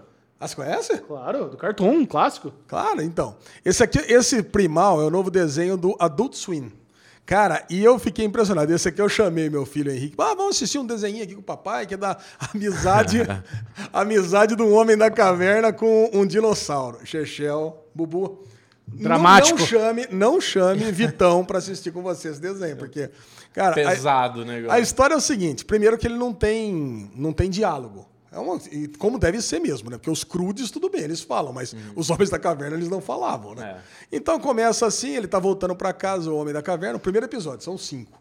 Mas no primeiro episódio, eu só assisti dois até agora. É, Aí o, o Homem da Caverna tá voltando para casa, ele vê, encontra a família dele cercada por dinossauros, aí um dinossauro vai, tipo o Jurassic Park, cara, mano, uma cena violenta mesmo.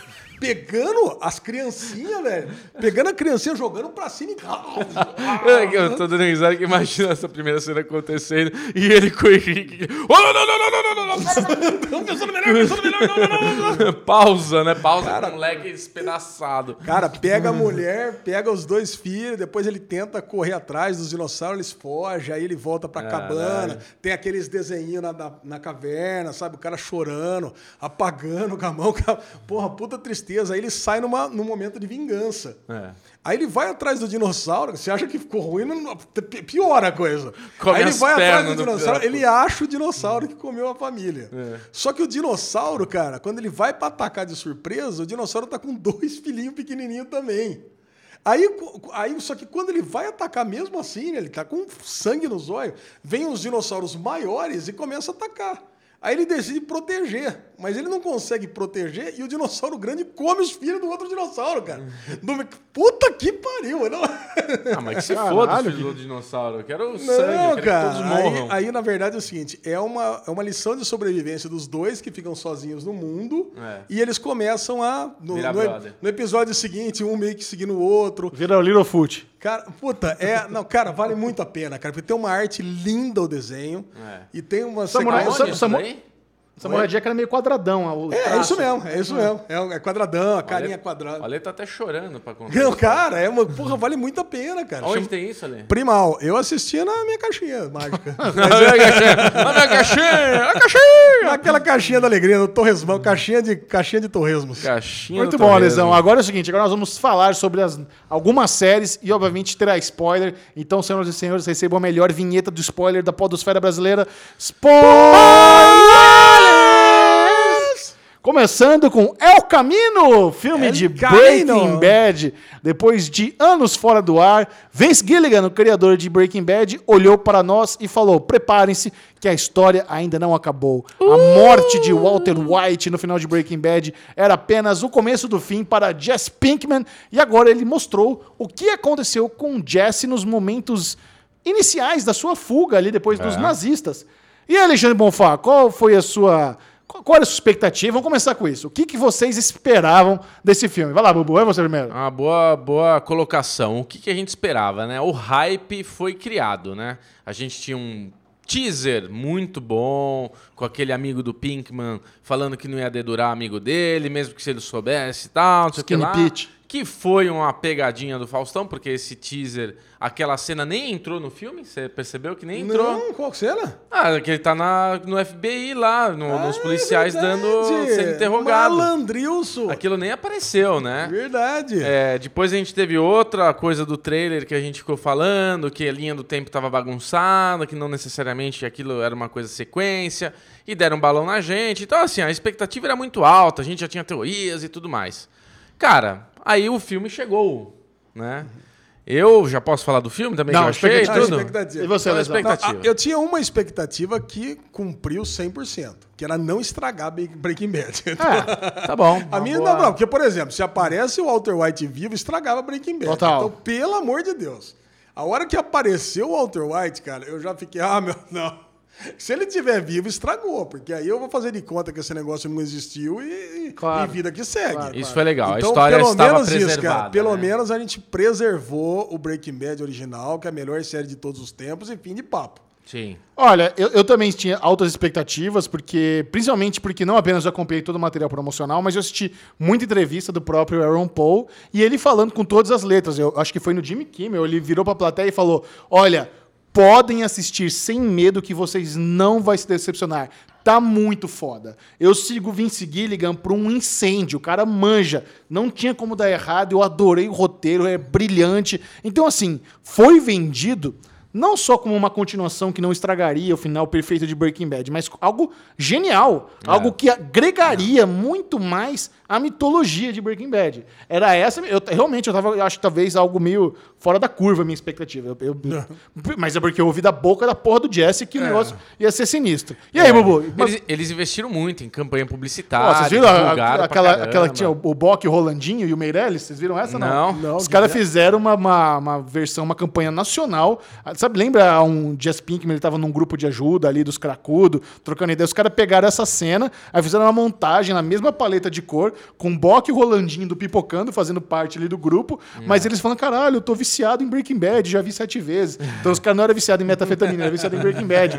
E o Maurício Meirelles também né, era um dos, dos que tava ali na, na roda do, da... Então foi bem legal. Os caras fizeram uma campanha do, do Aaron Paul fazendo brigadeiro pra brasileiro. Ah, eu vi essa E fizeram daí. o cara da produção provar, ele cagou tudo, ele não sabia fazer Ah, brigadeiro. de qualquer então, jeito, eles né? investiram demais. Muito, E é muito muito. louco pensar que Breaking Bad foi uma produção do canal AMC. É. Nem é original Netflix, só que depois de tantos anos, não ia dar pra botar no AMC, né? Tinha É. que ser um serviço com distribuição global e com a máquina de marketing da Netflix. Então, fez sentido em estrear na Netflix. E aí, Bubu, você assistiu?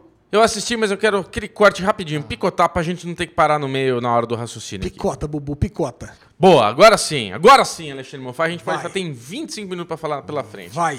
Cara, eu assim, o- quando começa, eu gosto porque eles preservaram todos os personagens e, e essa coisa tipo, foda-se que eles envelheceram. Vamos continuar na sequência, a história acabou de continuar mesmo, é nóis. e Envelheceram e engordaram, né? todo mundo, Foda-se. todo mundo vai entender que é nóis. Beleza, curti isso. É, eu também.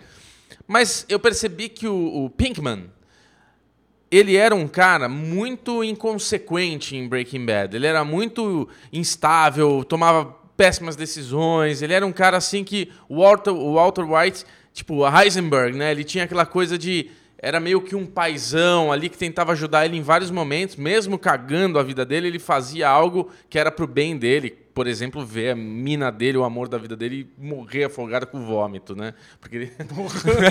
É, Então, eu ia assim, falar isso. O Walter é. White toma ótimas decisões. Ótimas decisões, mas ele, tipo, ele via que o Jesse, porra, puta menino maluco, fazia um monte de cagada e tal. E a gente vê isso, né? Tipo, passaram anos, mas pro personagem passou minutos e parece que o personagem passou anos mesmo. Ele tá muito mais maduro, ele toma decisões muito bem pensadas, muito bem planejadas, e esse não era o Jesse que a gente conheceu em Breaking Bad. Isso é uma coisa que me incomodou. Agora, falar do filme. O filme não é bom, não é um puta filme, não é essa, não é o hype, não é o que a gente esperava, não é, é um filme legal de assistir. E ele é um filme muito mais pra fã. A gente tem, assim, vários personagens reaparecendo, inclusive o, o Walter White. Então é, é nostálgico, é gostoso ver isso acontecer, mas ao mesmo tempo decepciona um pouco, porque a gente tem toda essa, essa herança, essa coisa deliciosa que foi a série de Breaking Bad, como a melhor série para muitas pessoas no mundo. É a minha série favorita, sem dúvida. Então, assim, gostei do filme, mas não gostei do filme. É, não, eu acho que você falou algumas coisas que eu concordo bastante. É. Não, eu não acho que foi um filme bosta. Não, não Eu não foi. acho que foi um filme desnecessário. Mas não é um filme que agrega absolutamente nada, Nada, na mitologia é. de Breaking Bad. Eu sei que algumas pessoas dizem, porra, mas como não? Deu um final feliz pro Jesse. Mas deu mesmo, velho. Para pra pensar. Você acha que o Jesse tá feliz de mudar, morar na casa do caralho, no Alasca, naquela friaca, sozinho, com 700k no bolso, que vai durar, sei lá, alguns anos, e só? 700, é. Sabe, como é que isso é um final feliz? Eu não vejo isso como um final feliz. Na- na- no final da série, onde ele sai com aquela cara de emocionado, gritando, rindo, que fugiu dos nazistas, a gente nunca parou pra pensar muito o que aconteceu com ele depois daquilo. A gente, obviamente, verdade. presume que ele seguiu a vida, vai dar alguma merda, mas eu não, eu não consigo pensar também que agora sim ele teve um final de Disney, que ele achou a princesa, sabe? Eu, eu fiquei surpreso que ele não deixou um puto pro Brock. Caralho, velho, o cara deixou de fugir da prisão pensando na criança lá, no, no filhinho da Andréia, e não deixou 100 mil dólares pro moleque pra pagar a faculdade, deixou aquela bosta daquela carta lá. Quem que é carta? O Ed, o Ed ainda teve que ler a cartinha pra ver se, se era por dia, sabe? Então, assim, eu- eu- tem algum. Em termos de técnicas de qualidade, de narrativa e de cinema que o Vince Gilligan empregou em Breaking Bad, também não foi nada. Cara, você vai, você vai fazer um comentário que eu concordo. Fala aí, Ale. Eu quero- não quero roubar o seu comentário porque ele é bom. Cara, eu acho que assim, uma coisa que eu me decepcionei bastante, cara, foi a perda de estética da, da série. Cara, porque assim, Breaking Bad, ele tem uma estética única. Eu nunca tinha visto nenhuma série com aqueles enquadramentos de câmera, com aquela música, sempre aquele. Sabe aqueles. Porra, eu achava tão foda aquilo. Quando voltou Better Call Saul, era a mesma coisa. Sabe, parece que tem uma câmera dentro da lixeira olhando pra você. Parece que tem um negócio. Puta, aquela, aquela cena do, do Mike. Não tava acontecendo nada em Better Call Saul, mas, tava mas você tava, você tava é, encantado com a série do mesmo jeito. O cara tava jogando o, o sapato no fio. Você, porra, é- você acha que é a melhor série do mundo. Era eu melhor- adorava. E a- não teve isso no, no filme. Parece um filminho mesmo. Então, Parece um filme de baixo orçamento. Não, não parece que o filme, a história toda estava mais envelhecida? Seria melhor tudo ter acontecido depois desses anos todos e tudo está mais maduro e seria mais. A gente compreenderia melhor. Você fez um comentário muito bom também, na hora que eu comecei a falar esse negócio hoje mais cedo. E você falou, cara, se fosse o Jesse escapando, ele já tinha ido para Alasca direto. Nossa, ele pega é? aquele carro e não para nem fudendo. Nunca que ele ia parar, cara. Que ia ter todo esse Ele pegar esse planejamento de Ah, mas, mas você não falou o que eu queria que você falasse. Que esse filme ele não bate nem não bate o top 10 melhores episódios de Breaking Bad. Ah, não. O que, que eu tuitei logo depois que eu assisti é ele não ganha de nenhum episódio de Breaking Bad, ele não ganha de quase nenhum episódio de Better Call Saul. Sim. Nenhum, quase nenhum. E qual que é a tara dele por aranha? Você viu que aparece a Tara- aranha de novo. A tara de qualquer homem. Olha. Piadas para perder a Lebonfá. É isso aí. Lá. Mas eu preciso de. Não, não, você, você também, né? Você levanta. Ah, pra que perder oportunidade se a gente tem... Por aranha. Porque toda, todo o, o- em Breaking Bad a gente tem vários momentos da aranha ali focando na aranha, no deserto e tal. Não, no pera Better. Call Saul aparece aranha. No filme apareceu aranha lá no, no aquarinho do cara. Ó, eu, eu acho que em termos de, de qualidade técnica que você falou, a, a cena em que o Jesse tá lá no apartamento do Todd procurando o di- o dinheiro, Essa ela é é muito boa. E, e até a sincronia dele tentando entrar ali e o, e o landlord vindo na direção, eles tendo faz- fazendo aquela cena sem corte. E depois ele buscando dinheiro, daquele zoom out, mostra o- todos os quartos, todos os cômodos do apartamento como se fosse uma planta, ele revirando tudo. E ele tem um momento que ele tá com a lanterna assim na boca, encostado na parede, e a câmera roda. Então, então tem algumas coisas que me lembraram bastante. Aquele, aquele plano abertão com os personagens lá embaixo. E Sim. eu falo, puta, como eles são pequenininhos no meio do deserto, como eles são pequenininhos ali no- na, na frente da lagoa. É, a cena do apartamento é- acho que é a melhor. Teve também um plano que é de cima, que você vê plan- a planta do apartamento e ele desmontando com, em vários lugares rápido assim e tal. Isso foi muito legal. Foi. Mas, de novo, acho que o Ale tem razão. É, faltou Faltou a essência. Eu acho que, tipo, contou a história. Eu vi o vídeo do PH, muito bacana, que ele fala do El Camino. El Camino é o carro. A gente ficou ali, qual que é a ligação do carro? O carro nem foi... Foi mais a, o El Camino da, da vida dele, o que que gerou o caminho dele ali, o final e tal. Mas, cara, faltou a essência de Breaking Bad. Faltou aquilo que a gente gosta em Breaking Bad. Ficou... Eu, eu- eu volto de novo nessa palavra. Eu acho que foi um filme muito maduro. O Jesse estava muito maduro. Eu acho que ele tomou decisões muito bem planejadas. Na hora que ele teve que matar o cara no Bang Bang, ele matou muito friamente. Ele não era assim. Teve a cena lá que ele tem o cara de metafetamina que ele tinha que matar o cara. Ele chora, ele fica desesperado até conseguir atirar. Não sei. Tipo, é- era muito mais doloroso para ele fazer isso. Então, tipo, não sei, não, não casou para mim, sabe? Não, Não, casou. Sabe, algumas coisas me, me incomodaram no filme, como por exemplo, pô, o cara não aceitou levar ele por causa de 1.800 dólares.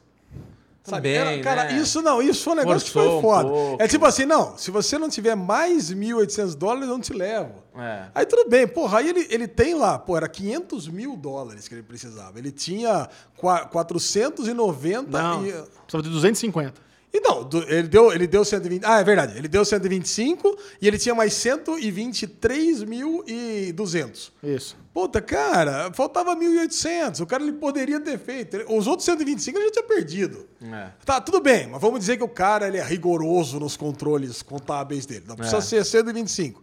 Aí sai o Jesse. Pô, era muito fácil pra ele arrumar 125, não daquele jeito. Pô, ele já entrou ali, espera o pessoal dormir, cheira droga, dorme. Não, Sabe? mas ele- na verdade ele, ele queria os 1.800 na casa dos pais, mas ele só encontrou arma, não encontrou dinheiro.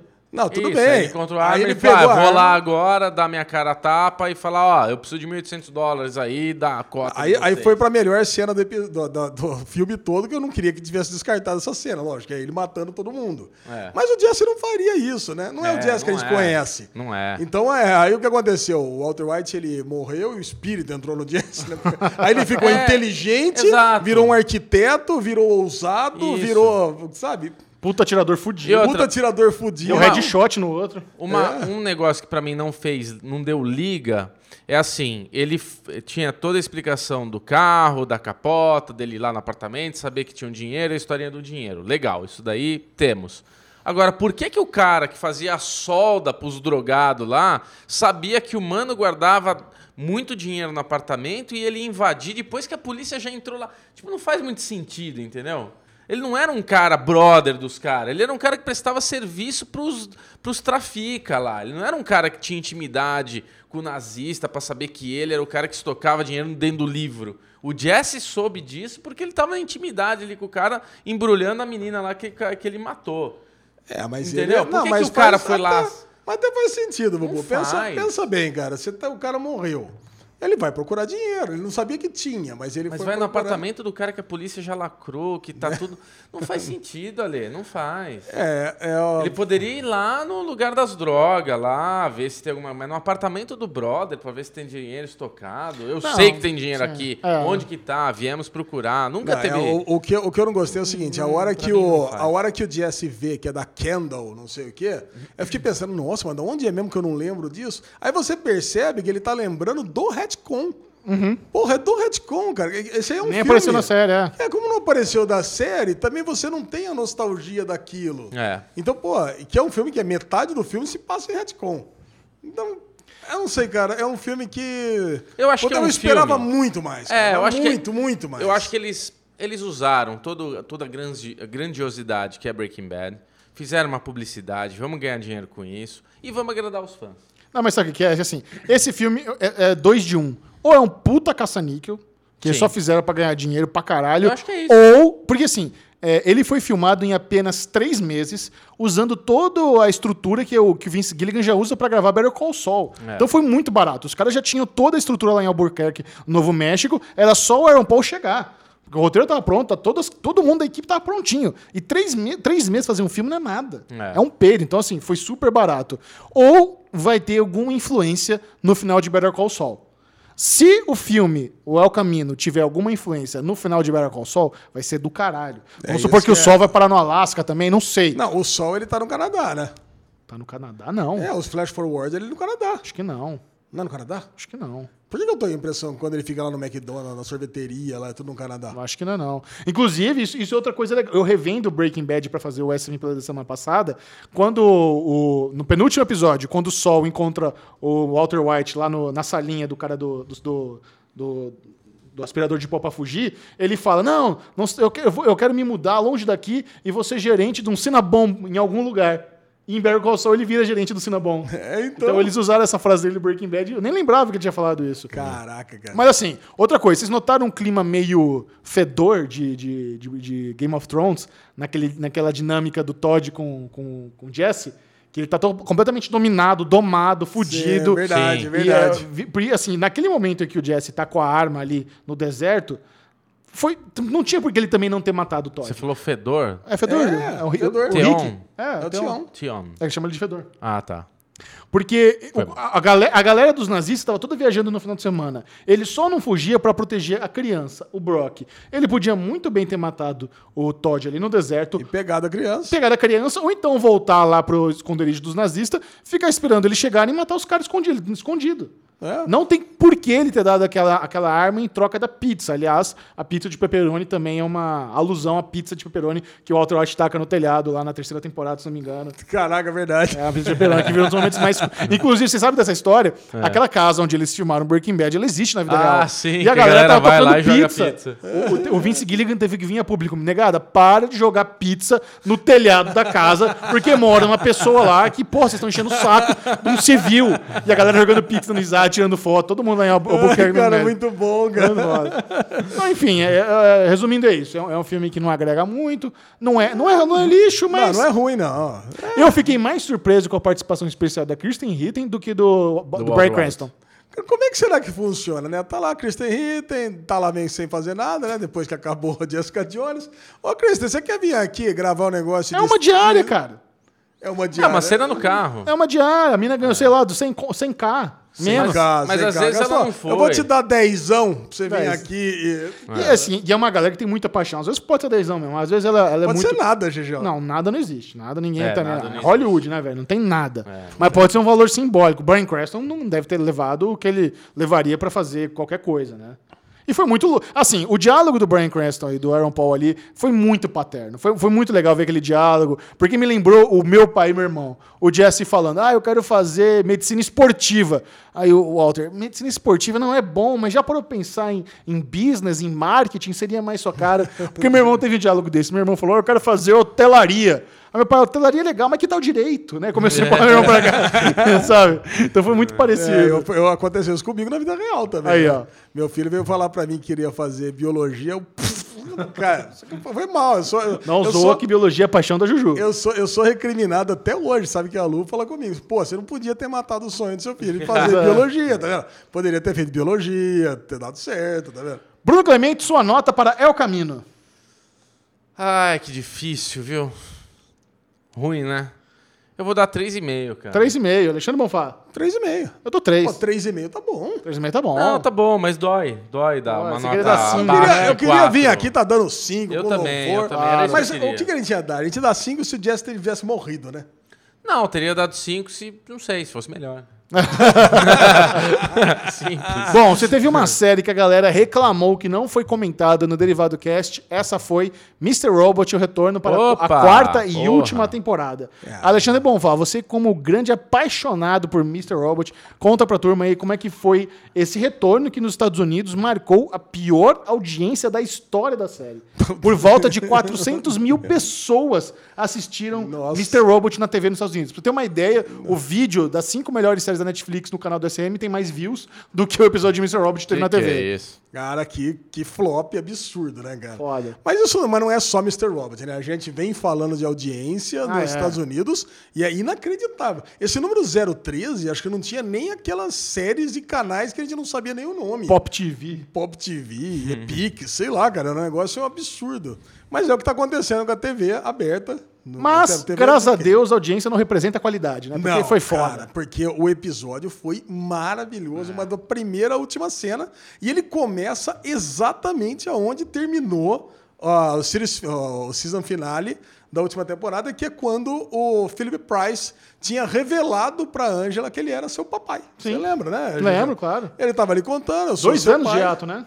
Dois anos de ato. Nossa. Caraca, eu Não tive lembrar que mais assistir. nada. Eu tive que assistir os últimos dois episódios de novo, mesmo eu, mesmo eu que assisto três, quatro vezes cada episódio pra fazer as reviews e coisa e tal, eu tive que assistir de novo, cara. Você assiste porque- três, quatro? É, porque eu assisto uma vez, depois assisto de novo, depois assisto de novo, fazendo anotações. Aliás, se você quiser ler a crítica de Alexandre Bonfá de Mr. Robot, acesse sériemaníacos.tv, coloque lá na, na barra de busca Mr. Robot e essa- esse tesouro em forma de humano aqui escreveu um, um puta texto foda. Adoro, adoro escrever os textos de review. Agora, e aí voltou, cara, você imagina, é, muita gente me questionou, né, na- depois de ler a review, falou, por que que não matou ela no final da, da última temporada, que seria muito mais impactante? Eu falei, porque você não tá lembrando como é que foi o final da última temporada, que teve aquela intercalação de cenas Com a White Tinha- Rose, né? Com a White Rose, eles estavam lá no. Eles estavam no celeiro, não sabia se ia matar a Darlene, se ia matar o Elliot, se ia matar lá o, o Santiago, que era aquele policial, né? Tava lá o. o Bob Carnavale. O Bob Carnavale, ele tava. Meu, e ao mesmo tempo vinha pra ela, não sabia se ela ia morrer também, se a Ângela. Cara, então já tava o nervo à flor da pele, tá todo mundo foda. Então no final, quando acaba o episódio, você tava. Não! Já, já foi bom o suficiente. Se ela morre ali, é capaz do nego ter É, infarto. Cara, mas não. Aí foi ali. Mas foi estranho. Ver a Angela morrer daquele jeito ali, do nada, no primeiro episódio da temporada final, foi estranho. Eu fico, eu fico com a pulga atrás do olhe- da, da, da, da orelha com essa morte, sabe? Porque eu ainda, eu tenho aquele fundinho dentro de mim que ainda acha que Mr. Robot vai seguir pro sci-fi. Vai ter alguma coisa de universo paralelo, universo alternativo, de viagem no tempo. Eu ainda tenho esse sentimento também dentro de mim, cara. A gente, que você que tá chegando no Derivado Cast agora, a gente comentou todos os episódios de Mr. Robot há Nós dois temos uma anos aposta atrás. com isso, não temos? Temos, lógico. Temos e eu ganhei, inclusive, na, na- na última temporada, que não teve. Né? E agora. Tá valendo ainda, né? Tá estendida, valendo, vai acabar, estendida. Hora que acabar o. Mas o, o lance é o seguinte: essa Ângela não faria o menor sentido ela não ter morrido. Eu até eu, eu cravei isso na review. Porque o, o que acontece? O pai dela tá ali. Ele, ele sabe que se ela come- continuar com esse piti que ela tava dando ali, que eu já vou- eu vou pegar, eu vou entregar o White Rose mesmo. Eu sei que ela é a, ela é a ministra do Japão, ministro da China, e eu vou entregar que ela também é a líder do maior grupo terrorista do mundo, que é o Dark Army, e nós, nós podemos desmascarar, que nós vamos fazer acontecer. A hora que ela, ele vira para ela e fala: Ó, eu preferia que você realmente não tivesse dito isso. É, acabou ali. é- Ele sai, cruza os dois é, chineses Army. do Dark Army, com a máscara do Dark Army, dá um tiro na cabeça dela. Então, é muito importante você ver essa cena que eu vi umas 15 vezes. O cara chega, levanta a arma, você vê que ele tá com uma arma, atira, atira na, na- em direção da cabeça dela e ela se projeta para frente. Cara, se ela, ela não tá ensaiando ali, ela não tá fingindo que levou um tiro, porque, primeiro, ela estaria fingindo para quem? Para nós, Não, e, Ale, e isso, isso eu não debato. Que aque- aquela Angela morreu com tiro na cabeça, morreu. O que eu tô dizendo é, se houver realidade alternativa, pode vir outra Angela. Ah, tá de bom. outro mundo paralelo. Ah, Aquela- tá- essa morreu. Você tá, você tá Morreu. querendo... Rick and Morty. Não, não, mas, é, Remor, não, é. mas eu, eu ainda debato isso. É, aí, aí que tá um ponto. Porque como que poderia essa Angela não ter morrido? Qual que é a única possibilidade? Porque aí o Philip Price ele entra pra casa dele e aí ele vai dar o, o chilique dele conversando com a White Rose, que você matou Então. minha filha.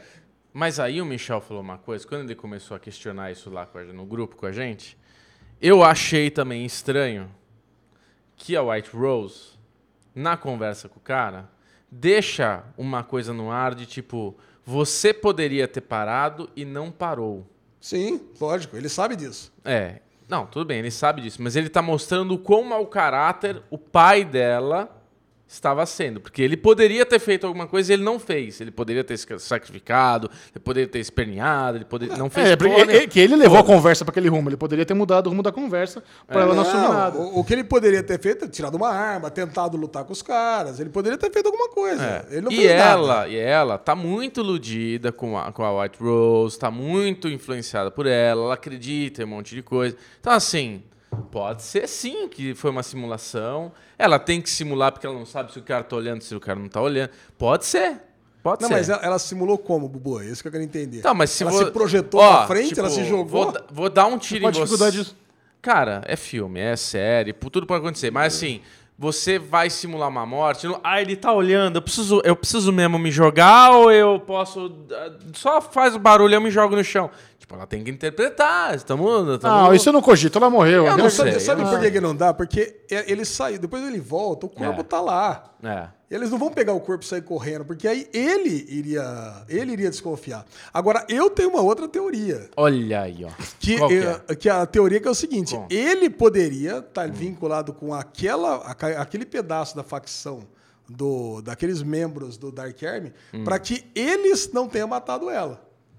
Porque quem poderia estar vendo ali não, é, não, não somos nós, telespectadores, mas sim alguma câmera, alguma coisa que, que tivessem neles para provar para White Rose que ela estava morta. E o, o Jonathan Price sabia que ela não ia morrer. Entendeu? Aí ela fingiu que morreu pra, pra White Rose. Aí pode ser. Eu tô preocupado com o fim de Mr. Robot. Eu acho que pode ser uma bela Não, decepção. porque o que acontece? Porque Não, a mesmo, não, imagina, não, não tem a menor chance. Não tô nem um pouco preocupado com isso. Não tem. Não, porque o planejamento... Homecoming? O plano, ah, eu gostei Foi bom. do Homecoming. Muito Foi- bom. foi bom, mas- Não, mas o lance é o seguinte. A Mr. Robot já tinha um, um planejamento de começo, meio e fim. E Tá. era quatro ou cinco temporadas. Então, Tá. pra mim, eu tá não bem tenho resolvido, tá bem escritinho. Você reconheceu o criador da série participando do episódio? Não, São Ismael? não. O cara que dá aquela a injeção lá de heroína no, no Elliot no final pra ele morrer é o criador da série. Olha, não presta atenção. Já tá Não, meio- talvez você não conhecesse o rosto dele. Não, conhecia. Conhecia? Sim. Agora, agora indo, indo então já direto Indo, pro indo. final. Do, do começo pro final. Vai. Porque o que acontece? Quem tá ali, quem, se, quem abduz o, o, o Elliot é o pessoal do Dark Army, que é a mesma coisa. Abduz do apartamento. Não. É lógico que é. É o pessoal do Jonathan Price. Não, é o pessoal do, do Dark Army. Ou- Não, acho que não. É sim, Jujão. Eu, eu acho que o San Ismael é- faz parte do- da galera. Porque assim, o Dark Army, eles têm aquela característica da arma, da, da, da máscara. E são da orientais. máscara. Então, Sim. os caras só estavam só de ternola. Não, mas Eu eles, acho- Eles são orientais. E tem, É. tem mais essa. É, não, não, mas tem uma galera que não é. Mas tem a galera que. Eu acho que ela ah, que são capanga do Jonathan Price. É, mas ali eles mataram o Elliot e eles fingiram pra White Rose que mataram, entendeu? Eu acho que não, eu acho que eles mataram, depois o, o- o- ele foi lá, contou pro Jonathan Price, "Ô, ele sabe do rolê, sabe do banco. Ih, então desmata. Não. Eu tenho certeza que não. Eu acho que mataram. ma- Mataram Imagina, pra- começa o e segundo provaram- episódio ele tá morto mesmo. Acabou. Porra! Não, eu acho que mataram ele pra provar pra White Rose que matou. E agora Mas o ele ficou Elliot... 30 segundos morto, Ale. Provar como? É, não, pô, tá, provou, sei lá, batimento cardíaco, Mas como? imagem. É, Ninguém fez nada. Eles deram É. injeçãozinha e falou abraço. ficou 30 segundos morto, cara. Ué, como é que dá tempo do, do Philip Price? O Philip Price já tava sabendo o que ia fazer e sabendo que ia Ele Price estava no carro esperando, os caras chegar, ó, o cara sabe do banco. Ih, então volta lá, dá o, dá o, dá o spray nasal pra voltar. Dá uma Não. turgil lá pro menino voltar. Dá turgia pra ele voltar, não. Aliás, isso é uma cena pós-crédito, hein? Se você moscou no primeiro episódio da quarta temporada, tem o retorno de Elliot na, na cena Cara, eu acho muito mais interessante o Elliot agora trabalhando com o Philip Price na vingança Isso. behind the curtain. Sim, também acho, mas, não, Mas, mas não tem nada de Dark Army ali, eu acho. Eu acho que a Dark Army ali mostrando pra White Rose que matou. Porque você sabe que muita gente comentou também, não, mas no começo do, do episódio fala que ele tinha que esperar dois meses pra matar. Porque ele seria descartável. É. Porque ele precisa transferir a planta de Washington Township para o Congo. Mas só que o começo do episódio, quando da, da, da cena da Angela, era outubro. E isso daqui, e, ó, quando o Elliot invade o, o, o apartamento, é dezembro. Porque aparece no monitor lá, 22 de dezembro de 2015. Sim. Então, cara, então acabou, acabou o prazo. Então, o que ele tinha que fazer lá para transferência do, da planta já está feito. Então ele já pode morrer. E ele tava lá, você vê a hora que ele tá tentando, o pessoal fala assim: "Ah, não, mas vocês estão trabalhando para terroristas. Vocês estão trabalhando, você sabe que vocês estão trabalhando para terroristas, vocês não podem matar". Ele tá tentando de tudo para se livrar lá. Sem mim vocês não vão poder fazer o hack de transferência. Claro, não, ele sabia, ele achou que ia morrer. É, ele achou que ele ia morrer. E morrer, pra mim, ele morreu, cara. Sabe? Ele morreu por 30 segundos e depois ressuscitou. Sim. Ele ia morrer mesmo. Mas- Conta pra turma aí o erro de, de gravação do, do, do- do vinho. Ah, isso foi muito legal, porque na primeira cena que aparece a Dominique Del Piero, tem um vinho. A primeira, ah, em primeiro plano aparece um vinho. A filha da? Meryl Streep. A filha da Meryl Streep, que ela tá lá. Porque na- no final da temporada passada, ela acabou virando uma escrava do Dark Army também. Que agora o pessoal fala assim: ó, agora você vai trabalhar pra gente e boa. Então ela tá toda depressiva, tem uma garrafa de vinho, só que o pessoal deu um zoom na garrafa de vinho e viu que era é, safra 2017. Então, puta, a galera já falou: caraca, viagem no tempo, acabou com tudo. Porque a trama é 2015. Agora provou porque o Sans Meio é muito preciosista, né? Aí foram perguntar pra ele no Twitter, mas e aí? Isso aqui é. Isso aqui prova que existe viagem no tempo? Ele falou: no, no, this is only my eh, Starbucks Cup situation. Quer dizer, isso é só a minha situação de Starbucks Cup. É, é, Game of de Thrones. Starbucks é, comparando com Game Isso, of Thrones. Game of Thrones. Quer dizer, Legal. e, e você fala também da Ângela, porque a Ângela chegou lá toda dizendo que encontrou a, a- Segura esse pensamento pro próximo bloco. Cara, e você viu que a, a Darlene, ela chegou no apartamento do Elliot, e aí você tem essa nova dinâmica, né? Que eu achei sensacional, porque o Elliot, você vê na primeira temporada, ele desconhecia que existia o Mr. Robot. Certo. Na segunda, ele tentou se livrar de, a todo custo. Até teve um jogo de xadrez que ele perdeu, coisa e tal. Na terceira temporada, o Mr. Robot tentou tomar o lugar do Elliot. E nessa quarta, os dois chegaram à conclusão que eles vão lidar um com o outro e acabou. E agora o Mr. Robot que fala com a gente. É, e, e o, e o Elliot ele perdeu. Tanto que o, o, o nome desse episódio é 401 Una- Unauthorized. Que 401 é um protocolo, é, é um status de erro, de ah, tentativa de acesso ao protocolo HTTP que você não tem.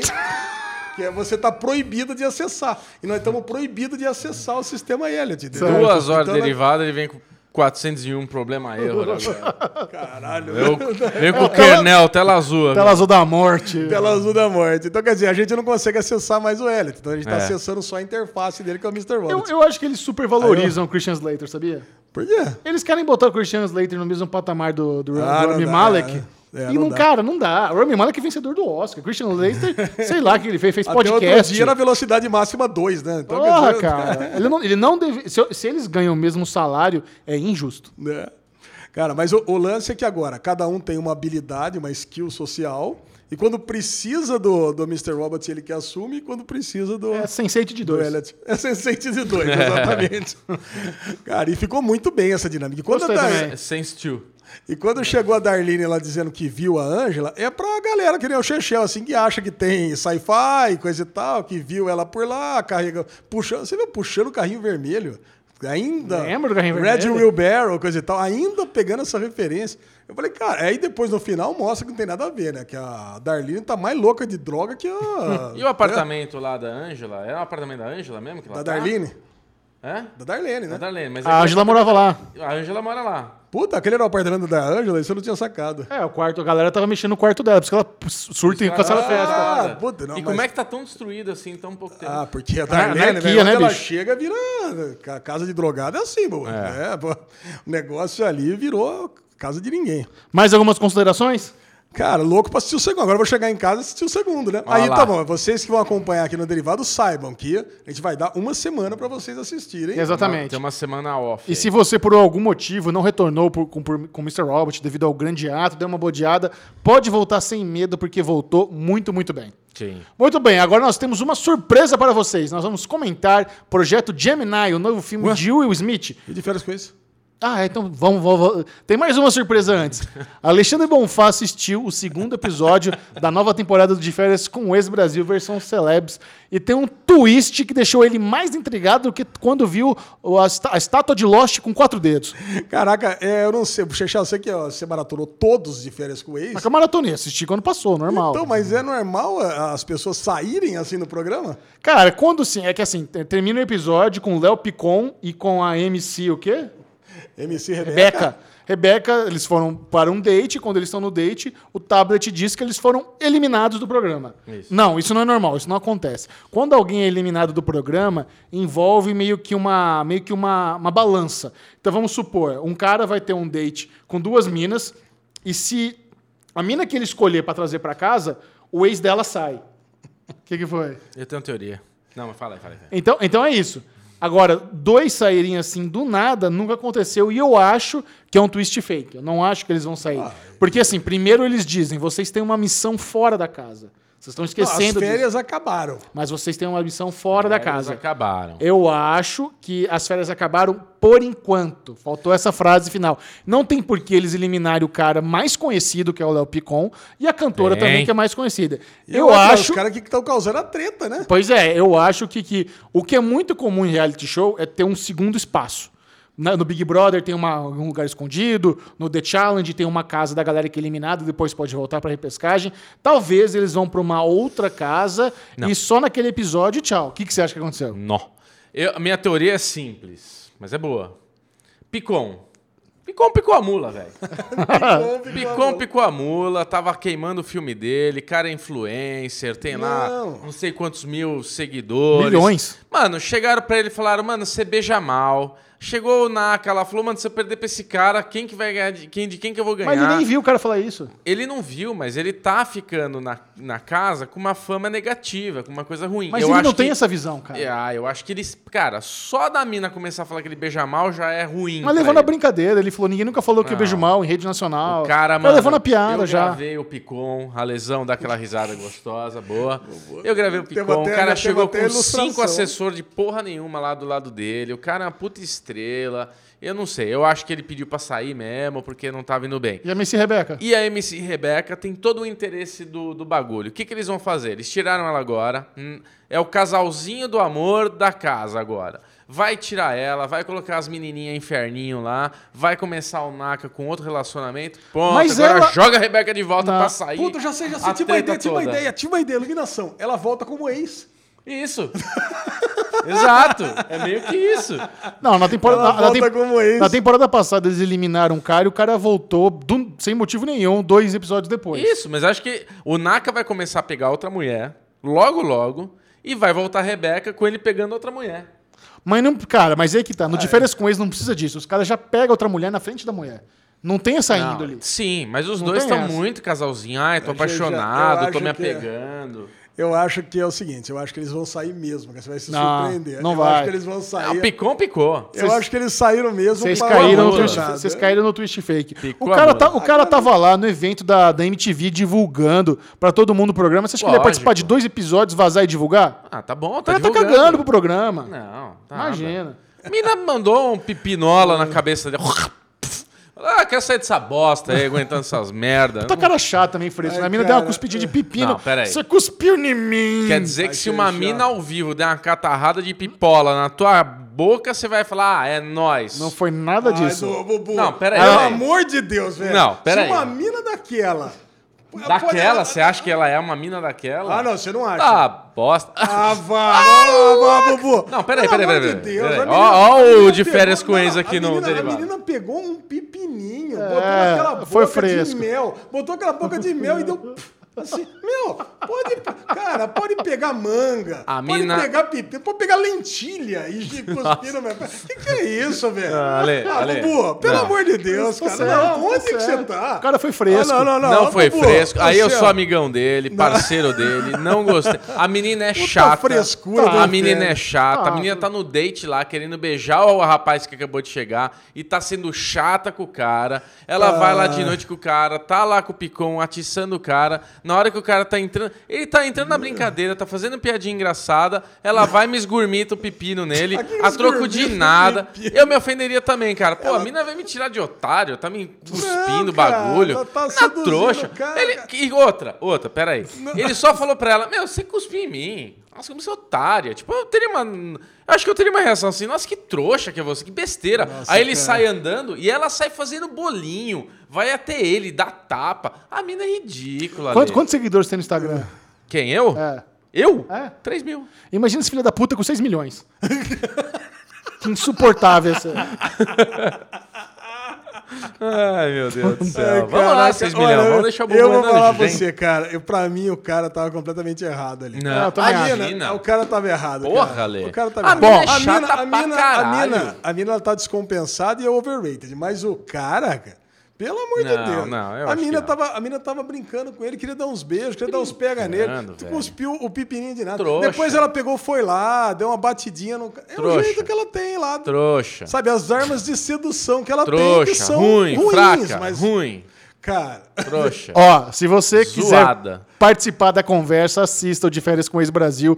Os episódios estão disponíveis no Amazon Prime Video. Isso não é jabá, é é a facilidade. Tá no Amazon, você vê a hora É, que você quiser. É mais fácil. Passa na MTV toda quinta-feira, acho que às 10 da noite. e depois, logo na sequência, já tá disponível no Amazon Prime Video. Amazon, delícia. É muito bom. Muito É bem, muito a- bom. agora a surpresa que eu estava mencionando, nós vamos falar sobre o projeto Gemini, o novo filme de Will Smith, dirigido por Ang Lee, uma tecnologia inovadora chamada 3D Plus. A mente visionária de Ang Lee traz Will Smith com 50 anos versus Will Smith com 20 anos. Num- numa um motion capture inovador, algo que você nunca viu na vida. Nat Kreuzer está de volta para debatermos sobre o projeto Gemini e você confere agora. Estamos de volta para falar de cinema e, como prometido, Nath Kreuzer está de volta! Mesma É. roupa! Ai, gente, eu só Que tenho essa. isso! Eu só tenho essa. Muito obrigado, Mônica. Natzinha. Mais uma semana aqui com a gente no Derivado Cast. Para falar de Will Smith versus Will Smith em Projeto Gemini, o novo lançamento desse fim de semana aqui nos cinemas. E Alexandre Bonfá, antes de chamarmos a sinopse, vamos chamar a melhor vinheta de spoilers do Brasil. Vamos lá, Alezinho, você que é o rei da sinopse. Do que se trata Projeto Gemini? Projeto Gemini, temos aí um Smith velhão. Velhão não, diz que tem 51 anos, na realidade deve estar quase uns 60, né? Que isso? É, cara, tá com 57, 58 anos já. E ele é um sniper querendo se aposentar, mas aí ele descobre segredinhos de um dos órgãos do. Um dos órgãos americanos. Um dos, or- um dos órgãos americanos. Um dos órgãos americanos, e aí esse órgão decide que ele deve ser eliminado por quem? Por ele mesmo, mais jovem. Ô, louco. Um clone. Tá, todo mundo Não é já sabe possível. disso. É, né? diz Todo no mundo- trailer, diz no todo mundo trailer. já sabe que tá no trailer. O que não sabe é que quando no finalzinho vai aparecer um dele mais novezinho ainda. Calma, Lê. Nossa! O Ale, desculpa, o Ale foi lá, já pegou e leu a última página do livro, né? Pra quem tá vendo esse bloco. Ah, eu adoro fazer isso. Caraca, hein, Micharouca. E aí, Natizinha, nós quatro acabamos de vir da cabine, assistimos o filme aqui de, na- de manhã, lá no, no Cremoso Shopping Cidade Jardim. Nosso amigo PH Santos estava junto com a gente lá, Miguel Loquia, tava aquela turminha boa. Muito bom. E você, Nath, quais foram as suas impressões iniciais desse filme aí que está sendo muito aguardado? Teve uma, uma grande divulgação aí da Paramount. Olha, eu acho que ele é uma mistura do daquele, daquela imagem do Spider-Man impostor com a novela O Clone. O Brasil já fez isso em 2000. Não, mas olha só, cara. Ai, eu fico, eu fico muito triste porque realmente tem uma divulgação muito grande em cima. Sim. E principalmente com a questão da tecnologia, né? do-! É. Só que, tipo, nesse caso, a tecnologia atrapalhou. Demais! Distorceu o filme. Meu, o que, que é aquilo? A gente vai no cinema porque a gente quer textura de cinema. A gente vai no cinema porque a gente quer ver cinema. A gente não quer ver um vídeo filmado pelo celular em 60 quadros. Tipo, ficou. eh, incomodava. Quando começou o filme, aquela textura, aquela coisa que, sabe, fica tudo focado, tudo junto. Eu falava, meu, caralho, Michel, você tá gostando disso? E ele me zoando, falando que sim, né? Porque não é possível que ele gostou. Cara, é péssimo. A tecnologia andou pra trás. Volta 24 quadros por segundo. Explica, explica o que é a tecnologia. Esse filme foi filmado em 3D Plus. Então, esse filme foi filmado em 60 quadros por segundo. E geralmente São o os- cinema é 24, né? Então, são os frames por segundo. Então tem 60 fotos dentro de um segundo, quando que normalmente para cinema a gente vê 24 fotos por segundo e na televisão a gente vê 30 frames por segundo, 30 fotos por segundo. Então o que acontece? Quando você coloca esses 60 frames, o, a- o movimento, qual que é o lance do cinema? É as coisas ter é, é o, o famoso motion blur que a gente fala. Então tudo tem uma texturinha. Se você fizer assim, ó, na sua frente, você vê que a tua mão ela tem um, um embaçado, ela não é nítida. Você não vê ela assim, você vê ela embaçadinha. Então isso é textura, isso é gostoso, isso é delícia, isso é crocante. E quando a gente vai nesse filme, a gente perde toda essa textura, profundidade. Então assim incomoda. Parece que o filme foi filmado inteiro em croma, a, a textura da pele é, é esquisita, é borrachudo, além do 3D, que não- a gente vai chegar lá, mas assim, não, não conseguia. Eu fiquei incomodado um filme inteiro com essa raio dessa É, eu, tecnologia. eu acho que tem um lance também. Tipo, toda a câmera. Eu tava falando pro Michel, depois fiquei pensando no filme um pouco mais. Dei várias risadas. Mas quando você pega uma câmera e você faz um movimento brusco, geralmente elas têm uma distorção que a linha ela fica uma diagonal. E quando, como a gente tem uma várias cenas de ação com esses 60 FPS, essa distorção é muito mais nítida. E eu fiquei vários momentos do filme me perguntando assim, cara, tem alguma coisa me incomodando muito, como se tivesse distorcido. E é isso, é essa movimentação da câmera junto com esses 60 FPS que é muito mais perceptível essa distorção. Mas tem mais, tem um agravante aí. Pra ajudar é 3D óculos. Não, não é, não é isso a questão. A questão é que o, o filme foi vendido como Will Smith fez dois papéis. Ele fez o papel dele, mais velho, e graças às tecnologias de motion capture, ele, ele, é ele mesmo fazendo a versão dele de 20 anos. Mas não é. Várias cenas de, de ação, várias sequências, é CGI 100% ele jovem. Aquela perseguição lá na motoca, a versão dele jovem, é 100% CGI. Então os movimentos ficam muito mais parecidos com videogame do que uma coisa mais realista. Então aí nós temos do- dois problemas. Um filme que é vendido por essa puta tecnologia inovadora, de hiperrealismo, e o Smith interpretando ele mais jovem. é, E a, e a história que é batida, não tem nenhum cliffhanger legal, não tem nenhum twist legal. O clone fez O isso negócio- em 2000. É, o essa- esse negócio de clone. Eles poderiam ter, por exemplo, ah, no final das contas, o Will Smith mais velho também é um clone. Puta, aí poderia ter um mini twist legal. Mas nem isso teve. Então, a tecnologia não atrai, a história não atrai. Você fica mesmo pelo carisma do Will Smith e vai. Tem algumas cenas de ação legal, tem algumas sequências boas, mas nada que a gente já não tinha visto, já não tenha visto mil vezes melhor no John Wick da vida. Sabe? Não, não tem comparação. Não E- e, outra, outra questão também, foi muito alardada no marketing, é o novo filme de Ang Lee. Ang- ó, pela, a mente visionária de Ang Lee. E, cara, eu curto pra caralho o Tigre e o Dragão, as aventuras de Pi, Brookback Mountain, mas eu já acho uma bosta o Hulk que ele fez. Então, assim, o Ang Lee, ele tem realmente ótimos filmes. Mas esse, eu acho que vai entrar ali junto com o Hulk dele, sabe? Eu não, não, não botaria como algo genial, uma obra genial dele. E uma observação técnica aí, né? Uma observação técnica, tá com o microfoninho longe, que o Ale falou pra mim, ah, eu achei que tava vendo videogame, você falou agora de videogame, e a semelhança com o videogame é que o PlayStation, quando você vai jogar esses jogos hoje, eles são 60 quadros por segundo. Então, dá essa também essa essa coisa de videogame mesmo, de tudo ser muito definido, você ter essa definição mais. E assim, as lutas, as cenas de ação, que tá o Will Smith o contra o Will Smith ali, tem, tem horas que me lembraram Matrix, a hora que tá aquele borrachão ali. E, cara, estamos falando de Matrix há quantos anos atrás, né? Anos Então, 2000. é- essa tecnologia Ultra 3D Max Plus bullshit, cara, pra mim, pode jogar no lixo. Não serviu pra nada. Esse pra é aquele, aquele tipo de filme que eu chamo que é filme de bajulação. E não me entendam mal, porque assim, eu amo o Will Smith. E, mas ele é totalmente um filme pra enaltecer o Will Smith só, tanto que ele tem três papéis. Ele é tipo o pai do Chris, eu tenho três empregos. E aí. e também, tipo, essa questão da tecnologia, o que diferencia, por exemplo, de Planetas do, do Planeta dos Macacos, quando veio com a proposta de uma nova tecnologia que era o motion capture. Então, é, não é uma coisa que é pra, tipo, enaltecer o ator, que no caso era o Andy Serkis e tal, até porque ele tava todo ali maquiado, né, digital e tudo mais. Era muito mais a movimentação. E aqui, nesse caso, eu só acho mesmo que a tecnologia atrapalhou, ela não acrescentou em nada. Não foi em nenhum momento assim, tipo, pô, valeu a pena essa tecnologia aqui, sabe? Bom, então vamos lá. Se a tecnologia não resolve, vamos tentar. Vamos pegar o roteiro, que é uma bosta, né? Cara, o roteiro. Vamos lá. O roteiro diz o seguinte: você tem ali um Will Smith de 25 anos, que é o de, o de 50 e poucos anos, é um puta do sniper.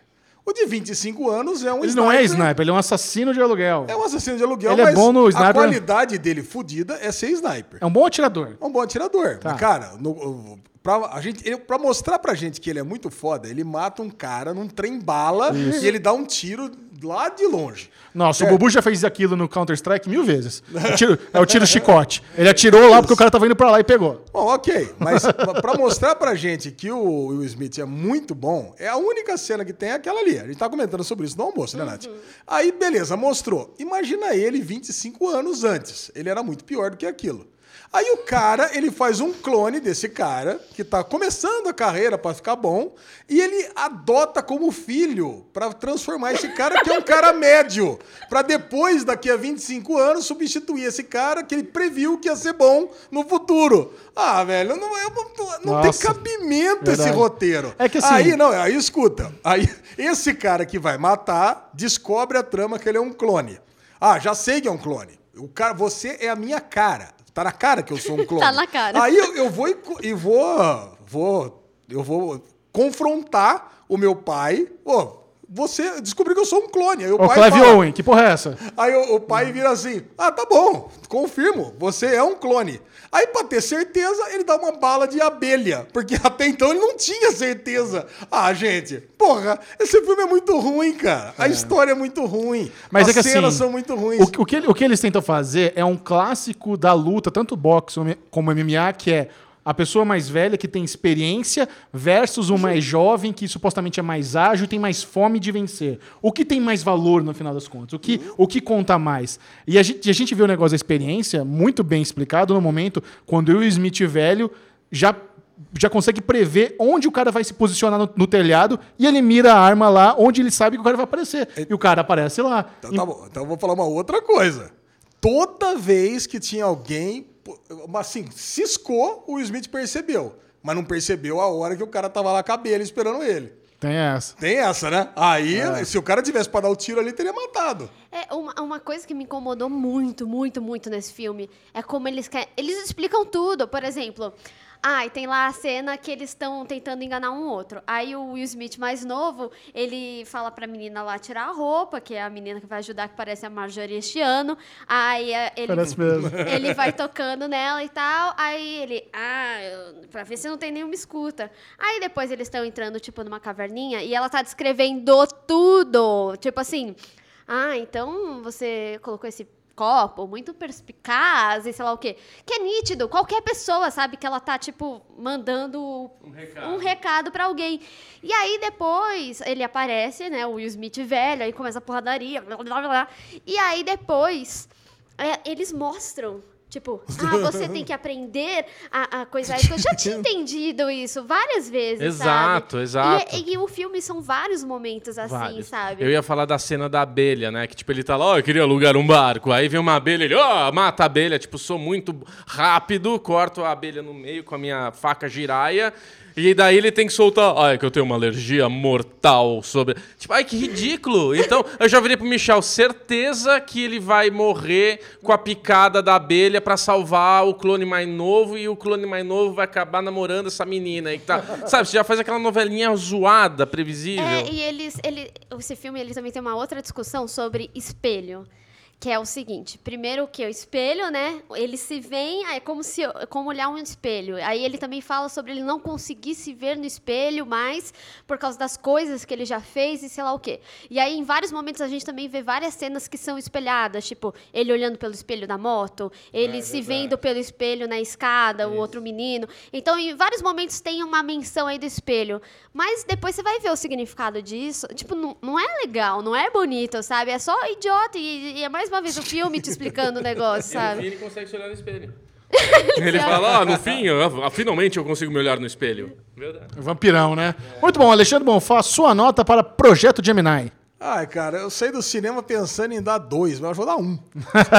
A mesma nota de Rambo? Ah, cara, eu acho que assim, quanto mais eu falo desse filme, menos eu gosto. E a gente teve muita oportunidade de falar muito. Que a gente saiu do cinema, tava gostoso, bateram um papo ali na lanchonete da cidade. Então, cara, já era, cara. Um. Você, Nathzinha? Meio. Meia estrela? Cara, eu dou, eu dou duas estrelas. Eu dou duas estrelas. Filme- Não, tem uma cena de ação legal. Will Smith é carismático. Filme em Budapeste. Budapeste é lindo. Duas estrelas. Eu vou te perguntar uma coisa. Eu acho que você tá confundindo que no derivado a gente faz de 0 a 5, não de 0 a 10. De 0 a 10, 2, justo. 052. 0 a 5, 2. Eu vou com a Nath, eu vou dar meio. Eu tinha dado 1 no- na lanchonete da cidade, mas como a gente já conversou Só muito, foi abaixando. eu tô ficando com raiva do filme, então eu tô dando meio para que daqui a pouco é zero mesmo. Não, não sei se você lembra, todo mundo deu zero pra Rambo, não deu um. não. Ah, foi zero? Foi ah, zero, então tá né? bom, então tá bom. Então tá bom, Nath Kreuzer, muito obrigado por mais essa belíssima participação aqui no Derivado Cast. Se até esse momento você ainda não acompanha a Nath Cross nas redes sociais ou no canal do YouTube, vá agora mesmo, o link está aqui na descrição. A Nath fala muito de filme, muito de série. Você curte Riverdale? Vai ter vídeo semanal. Você curte o Watchman? Pode falar já? Pode, mano. Vai ter vídeo Watchman semanal. É. Então acompanhe muito, tá? Natzinha, muito obrigado. Muito obrigada. Se quiser mandar um recado final aí pra galera do Derivado, esse pessoal, ele é fiel. Se você chamar, eles vão. Então só vem. Ah! então, como num passe de mágicas, no próximo bloco, Nath não estará entre nós. Uá! Opa, estamos de volta, Natzinha. Muito obrigado. Calma, que isso? Nath, Nath Kreuzer, muito obrigado por mais uma fantástica participação especial. Volte sempre. Comente aí o que, que você achou do projeto Gemini e com esse pensamento, Alexandre Bonfá, leve-nos para casa. Vamos concluir o Derivado Cast de hoje com o bloco Ninguém Se Importa. Vamos lá para uma notícia que causou estranheza em nós agora na hora de almoço, né? Verdade. Ludmilla perde mais de 320 reais em cassino nos Estados Unidos. Dois pontos. Abre aspas. Não ganhei nada. Aí, nós estávamos lá. Isso. Depois de almoçar no Rascal. É. Uma delícia hoje o almoço, hein? Pelo Muito amor bom, de Deus, bom. hein? E aí, a gente viu essa notícia, 320 reais, aí eu já virei, eu não, 320 mil, né? 20 mil. Não, eu, 20 eu, mil, eu, li, Ludmilla. eu li para eles, porque apareceu lá no telão do shopping. Ludmilla perde 320 reais em cassino. Eu falei, meu Deus, o Ninguém Se Importa acabou de pipocar na minha frente. Aí vocês dois, como assim? Eu falei, olha lá, Ludmilla perde 320 reais em cassino. Os dois, 320 mil reais, né, Bubu? Ah, não sabe ler, né? Falei, não, cara, tá, tá bem claro. Pera aí, deixa eu procurar no meu celular. Caralho, velho. Ludmilla perde 320 reais, aproximadamente 89 dólares. É isso aí. Não, olha a declaração dela aqui. Gente, estou com ranço. Ranço desses cassinos. Perdi 80 dólares. Eu não ganhei nada. Vamos embora agora. Olha, Alexandre Bonfá, você que esteve em Las Vegas há dois meses, 80 dólares você perdeu com quanta facilidade lá? Ah, 10 minutos. Cara, meu, cara, você pega naquela máquina. Tem uma maquininha que. Aquelas maquininhas que ficam lá, que ocupam a maior parte do Os espaço. caça-níqueis. É a maquininha de perder dinheiro. É lógico. Não existe a menor possibilidade de você ganhar dinheiro ali. Eu ganhei. Você ganhou o quê? Eu ganhei nos caça-níqueis 300 dólares. Ah, vai, Gegel. Juro por Deus. Mas vamos, vamos, vamos pelo Cara, básico. Vamos mas pelo você básico. Mas é, é- mas é- é jogo de trouxa. É, você eu- bota o dinheiro, você perde. Aí É. você vai na roleta. A roleta você pode perder 80 dólares em, em 30 segundos. Você Eu acho bota o seguinte, ali. ó, vamos Vermelho pensar- deu preto, acabou. Vamos pensar assim. Nível Lud- Ludmilla. É. Cheia da bala, bem resolvida, pá. Entra no cassino pra jogar um pouquinho pra brincar. Qual que seria a cota mínima. Dela? Cara. no mínimo mil dólares, vai. Porra, No mínimo, é pouco. mil dólares. Não, é muito pouco. Mil dólares Não. civil, mil dólares. Quando, quando falou que ela perdeu 320 mil reais, que eu achei que era 320 mil reais. 320. Não, quando, quando eu achei que era 320 mil, eu pensei, pô, ela perdeu 80 mil dólares. Pra ela também isso é peanuts. É. 80 É um mil show. dólares. 80 mil, não, que é um show? Ela ganha meio milhão pra cada show. Não é nada. Não, 80 mil dólares. É, Gegel. então, ela ganha meio milhão de reais pra show. Ela ganha muito dinheiro. 80 mil dólares é. pi- Eu achei que ela tinha perdido Não, mas- grandes bosta. Não, mas imagina o seguinte: perde... aí é o contrário. Tudo bem, perder 80 dólares é muito rápido. Você vai lá, vai no blackjack aqui, vai negócio ali, você perde. Em meia hora você perde. Não, não tô dizendo que seria. Eu tô dizendo que não Agora- seria nada demais ela perder Não, 80 mas mil. seria muito difícil também. Aí, aí, aí perder É. 320 mil dólares. Não, mas você perde 80 mil no- 320, nos 80 dados. mil dólares. Nos dados. É nos dados. Você vai, São oito fichas de 10k. É, é verdade. É muito Não, fácil. mas cara. eu também, não é? Eu tô- vou pegar aqui, apostar no 3, 4. Pô, perdi, ó, meu Deus, vai de novo. Perdi, ó, meu Deus. vai- Não, porque o raciocínio é o seguinte: se ela perdeu quatro vezes, ela botou 10 em 10, 10, 10, 10, perdeu 40. Ela falou, agora vou botar 40 pra recuperar tudo que eu perdi. Aí perde tudo. Não, foi assim que eu perdi na roleta, né? Por lá. exemplo. Assim, eu, eu queria jogar só 50. Aí fui perdendo aos poucos, perdi os 50. Aí eu botei 50 no vermelho. Aí deu vermelho. Aí eu, aí eu voltei pro 100. Aí botei 100 no vermelho, deu preto, perdi tudo. Ó, jo- essa- jo- essa- roleta, caça-níqueis e dado é jogo de trouxa em Las Vegas. Você quer brincar e não perder uma caralhada de dinheiro? Blackjack ou poker, velho. Fora isso, é só jogo, jogo de trouxa. É, o negócio é ficar na maquininha do lado do bar. Mas eu acabei de falar que esse jogo de trouxa é o caça-níqueis. Não, não, Blackjack. Ah, não, mas não, Blackjack. Blackjack lá do bar, Não, porque é o não. seguinte. Blackjack na é carta, não esse no é pessoal. bom porque você. É a bebida de graça. A bebida custa 10 dólares o long neck. Então você fica num joguinho de 50 centavos, você faz de conta que joga. Pá, vai lá. O cara vai, "Ah, e aí? Ah, beleza, tô indo, tô indo aqui. Tá, tá, tá. É, a tipo, chance é. é 50% no blackjack. Então, pá, pá, ganha um pouquinho, perde Não, um pouquinho. não é ganha um pouquinho. 50%. É, cara, é meio 50%. Acho que não. É, cara, é. É porque a galera se empolga, agora eu vou, agora eu vou apostar tudo. Pô, Puta, e perde. É. Não, mas dizem que Black Blackjack tem, Blackberry. tem a, se você tiver dinheiro, muito dinheiro, é impossível você perder dinheiro. Porque é só você dobrar sempre. Sim, mas é por isso que tem o. do- é por isso que você. Isso é uma técnica chamada técnica de, de Winston Gray, né? Tem até nome que você falou, só que é por isso que você tem um limite máximo de aposta. É. É por isso que também milionários têm- são banidos de vários cassinos. O Dana White, presidente do UFC, ele é banido de vários cassinos porque ele fazia isso. Ele ia no Blackjack, 100, perdi. 200, perdi. 400, perdi. 800, ganhei, recuperei tudo. De novo, Mas, 100, ganha, mas aí ganha 200. um, né? Ganha um dólar. É, não, mas aí ele vai, na- ele vai de mil em mil. Mil, dois mil, três mil. É, começa no mil aí ganha mil. É, É. Exatamente. Não, mas se ele vai perdendo, perdi mil. Ah, bota dois mil agora, perdi dois mil, bota quatro mil. Porque se você ganhar, você recupera o que você perdeu e faz lucro. É essa. Então, mas você só ganha o primeira aposta. Não, você ganha tudo que você perdeu. Não, só ganha a primeira aposta. Como assim? Faz a conta pra você ver, você só ganha a primeira aposta. Se você- não, se você botou. Se você perdeu 4 mil. Ó, você coloca mil, Chechel. Ah, Aí você aposta, perdeu. Perdeu. Perdeu mil. Aí você bota dois mil. certo. Você ganhou. Você ganha quanto? 4 mil. Mil, Chechel. Caralho. Você botou 2 mil, você ganha 4 mil. Quatro mil. Não, você colocou mil. Ah, Perdeu tudo. certo. Aí você vai apostar quanto? 2 mil. Ah, você coloca dois mil. Isso. Aí você ganha. Ganha- Você ganha 4. Você ganha quatro. Aí você ganha, já tem mil de lucro. Aí você tem mil de lucro. Exato. Você ganha mil. Então, mas. Ah, não, não a Por última. isso que eu tô falando. Você ganha mil. Sim. É. Você sempre vai ganhar o que você apostou primeiro. É, não, por último, não primeiro. por último. Se você, perder, se você já tá. Se você perdeu 10 mil e você aposta 20 mil e ganha, você ganha 40. Você ganha, mas no final das contas você já perdeu todo o acumulado. Você tinha perdido 10. Você tinha perdido. 10, agora ganha 40. Por exemplo, depois a gente pega um papelzinho. Tá, ó. Na pizza da noite eu te mostro. Ó, beleza? o, o importante é o Mas o, seguinte... a Ludmilla, cara, passa bem, porque 320 reais não, Não, fez vai tomar no nenhuma cu. pra ela. O que eu queria dizer é que é, é interessante ver a qualidade do jornalismo, né? O UOL dando destaque pra isso no telão do Vila Lobos, do shopping Vila Lobos. Porra, tá bem de notícia, hein? Caraca. É. Vamos lá, Bruno Clemente. Quem quiser continuar trocando ideias sobre teorias de férias com o ex-Brasil, como é que te encontra nas redes sociais? Se você não quiser cuspir pepino na minha cara, Bclemente22 no Twitter, Bclemente22 no Instagram. Alexandre Bonfá, quem quiser continuar trocando ideias sobre teorias de Mr. Robot, E onde- pode cuspir lentilha na cara dele que ele vai achar irado. Se você quiser descobrir aonde o Bruno Clemente está para eu te dizer como cuspir pepino nele, arroba Ale Bonfá Cardoso no Twitter, arroba Derivado Cast no Twitter e arroba Ale Bonfá no Instagram. Siga o Série Maníacos no Twitter, arroba Série Maníacos, e principalmente no Instagram, arroba Série Maníacos TV. Lá no Instagram, por exemplo, a gente tem os bastidores aqui dessa gravação maravilhosa. Você acompanha tudo muito próximo da gente. E não se esqueça, se você está assistindo esse vídeo no YouTube, a se inscrever e dar like, que isso nos ajuda muito. Ok? Esse foi o Derivado Cast. Adeus! Louco, que é isso? Porra, tava guardando o programa inteiro essa porra dessa bolinha aí pra isso.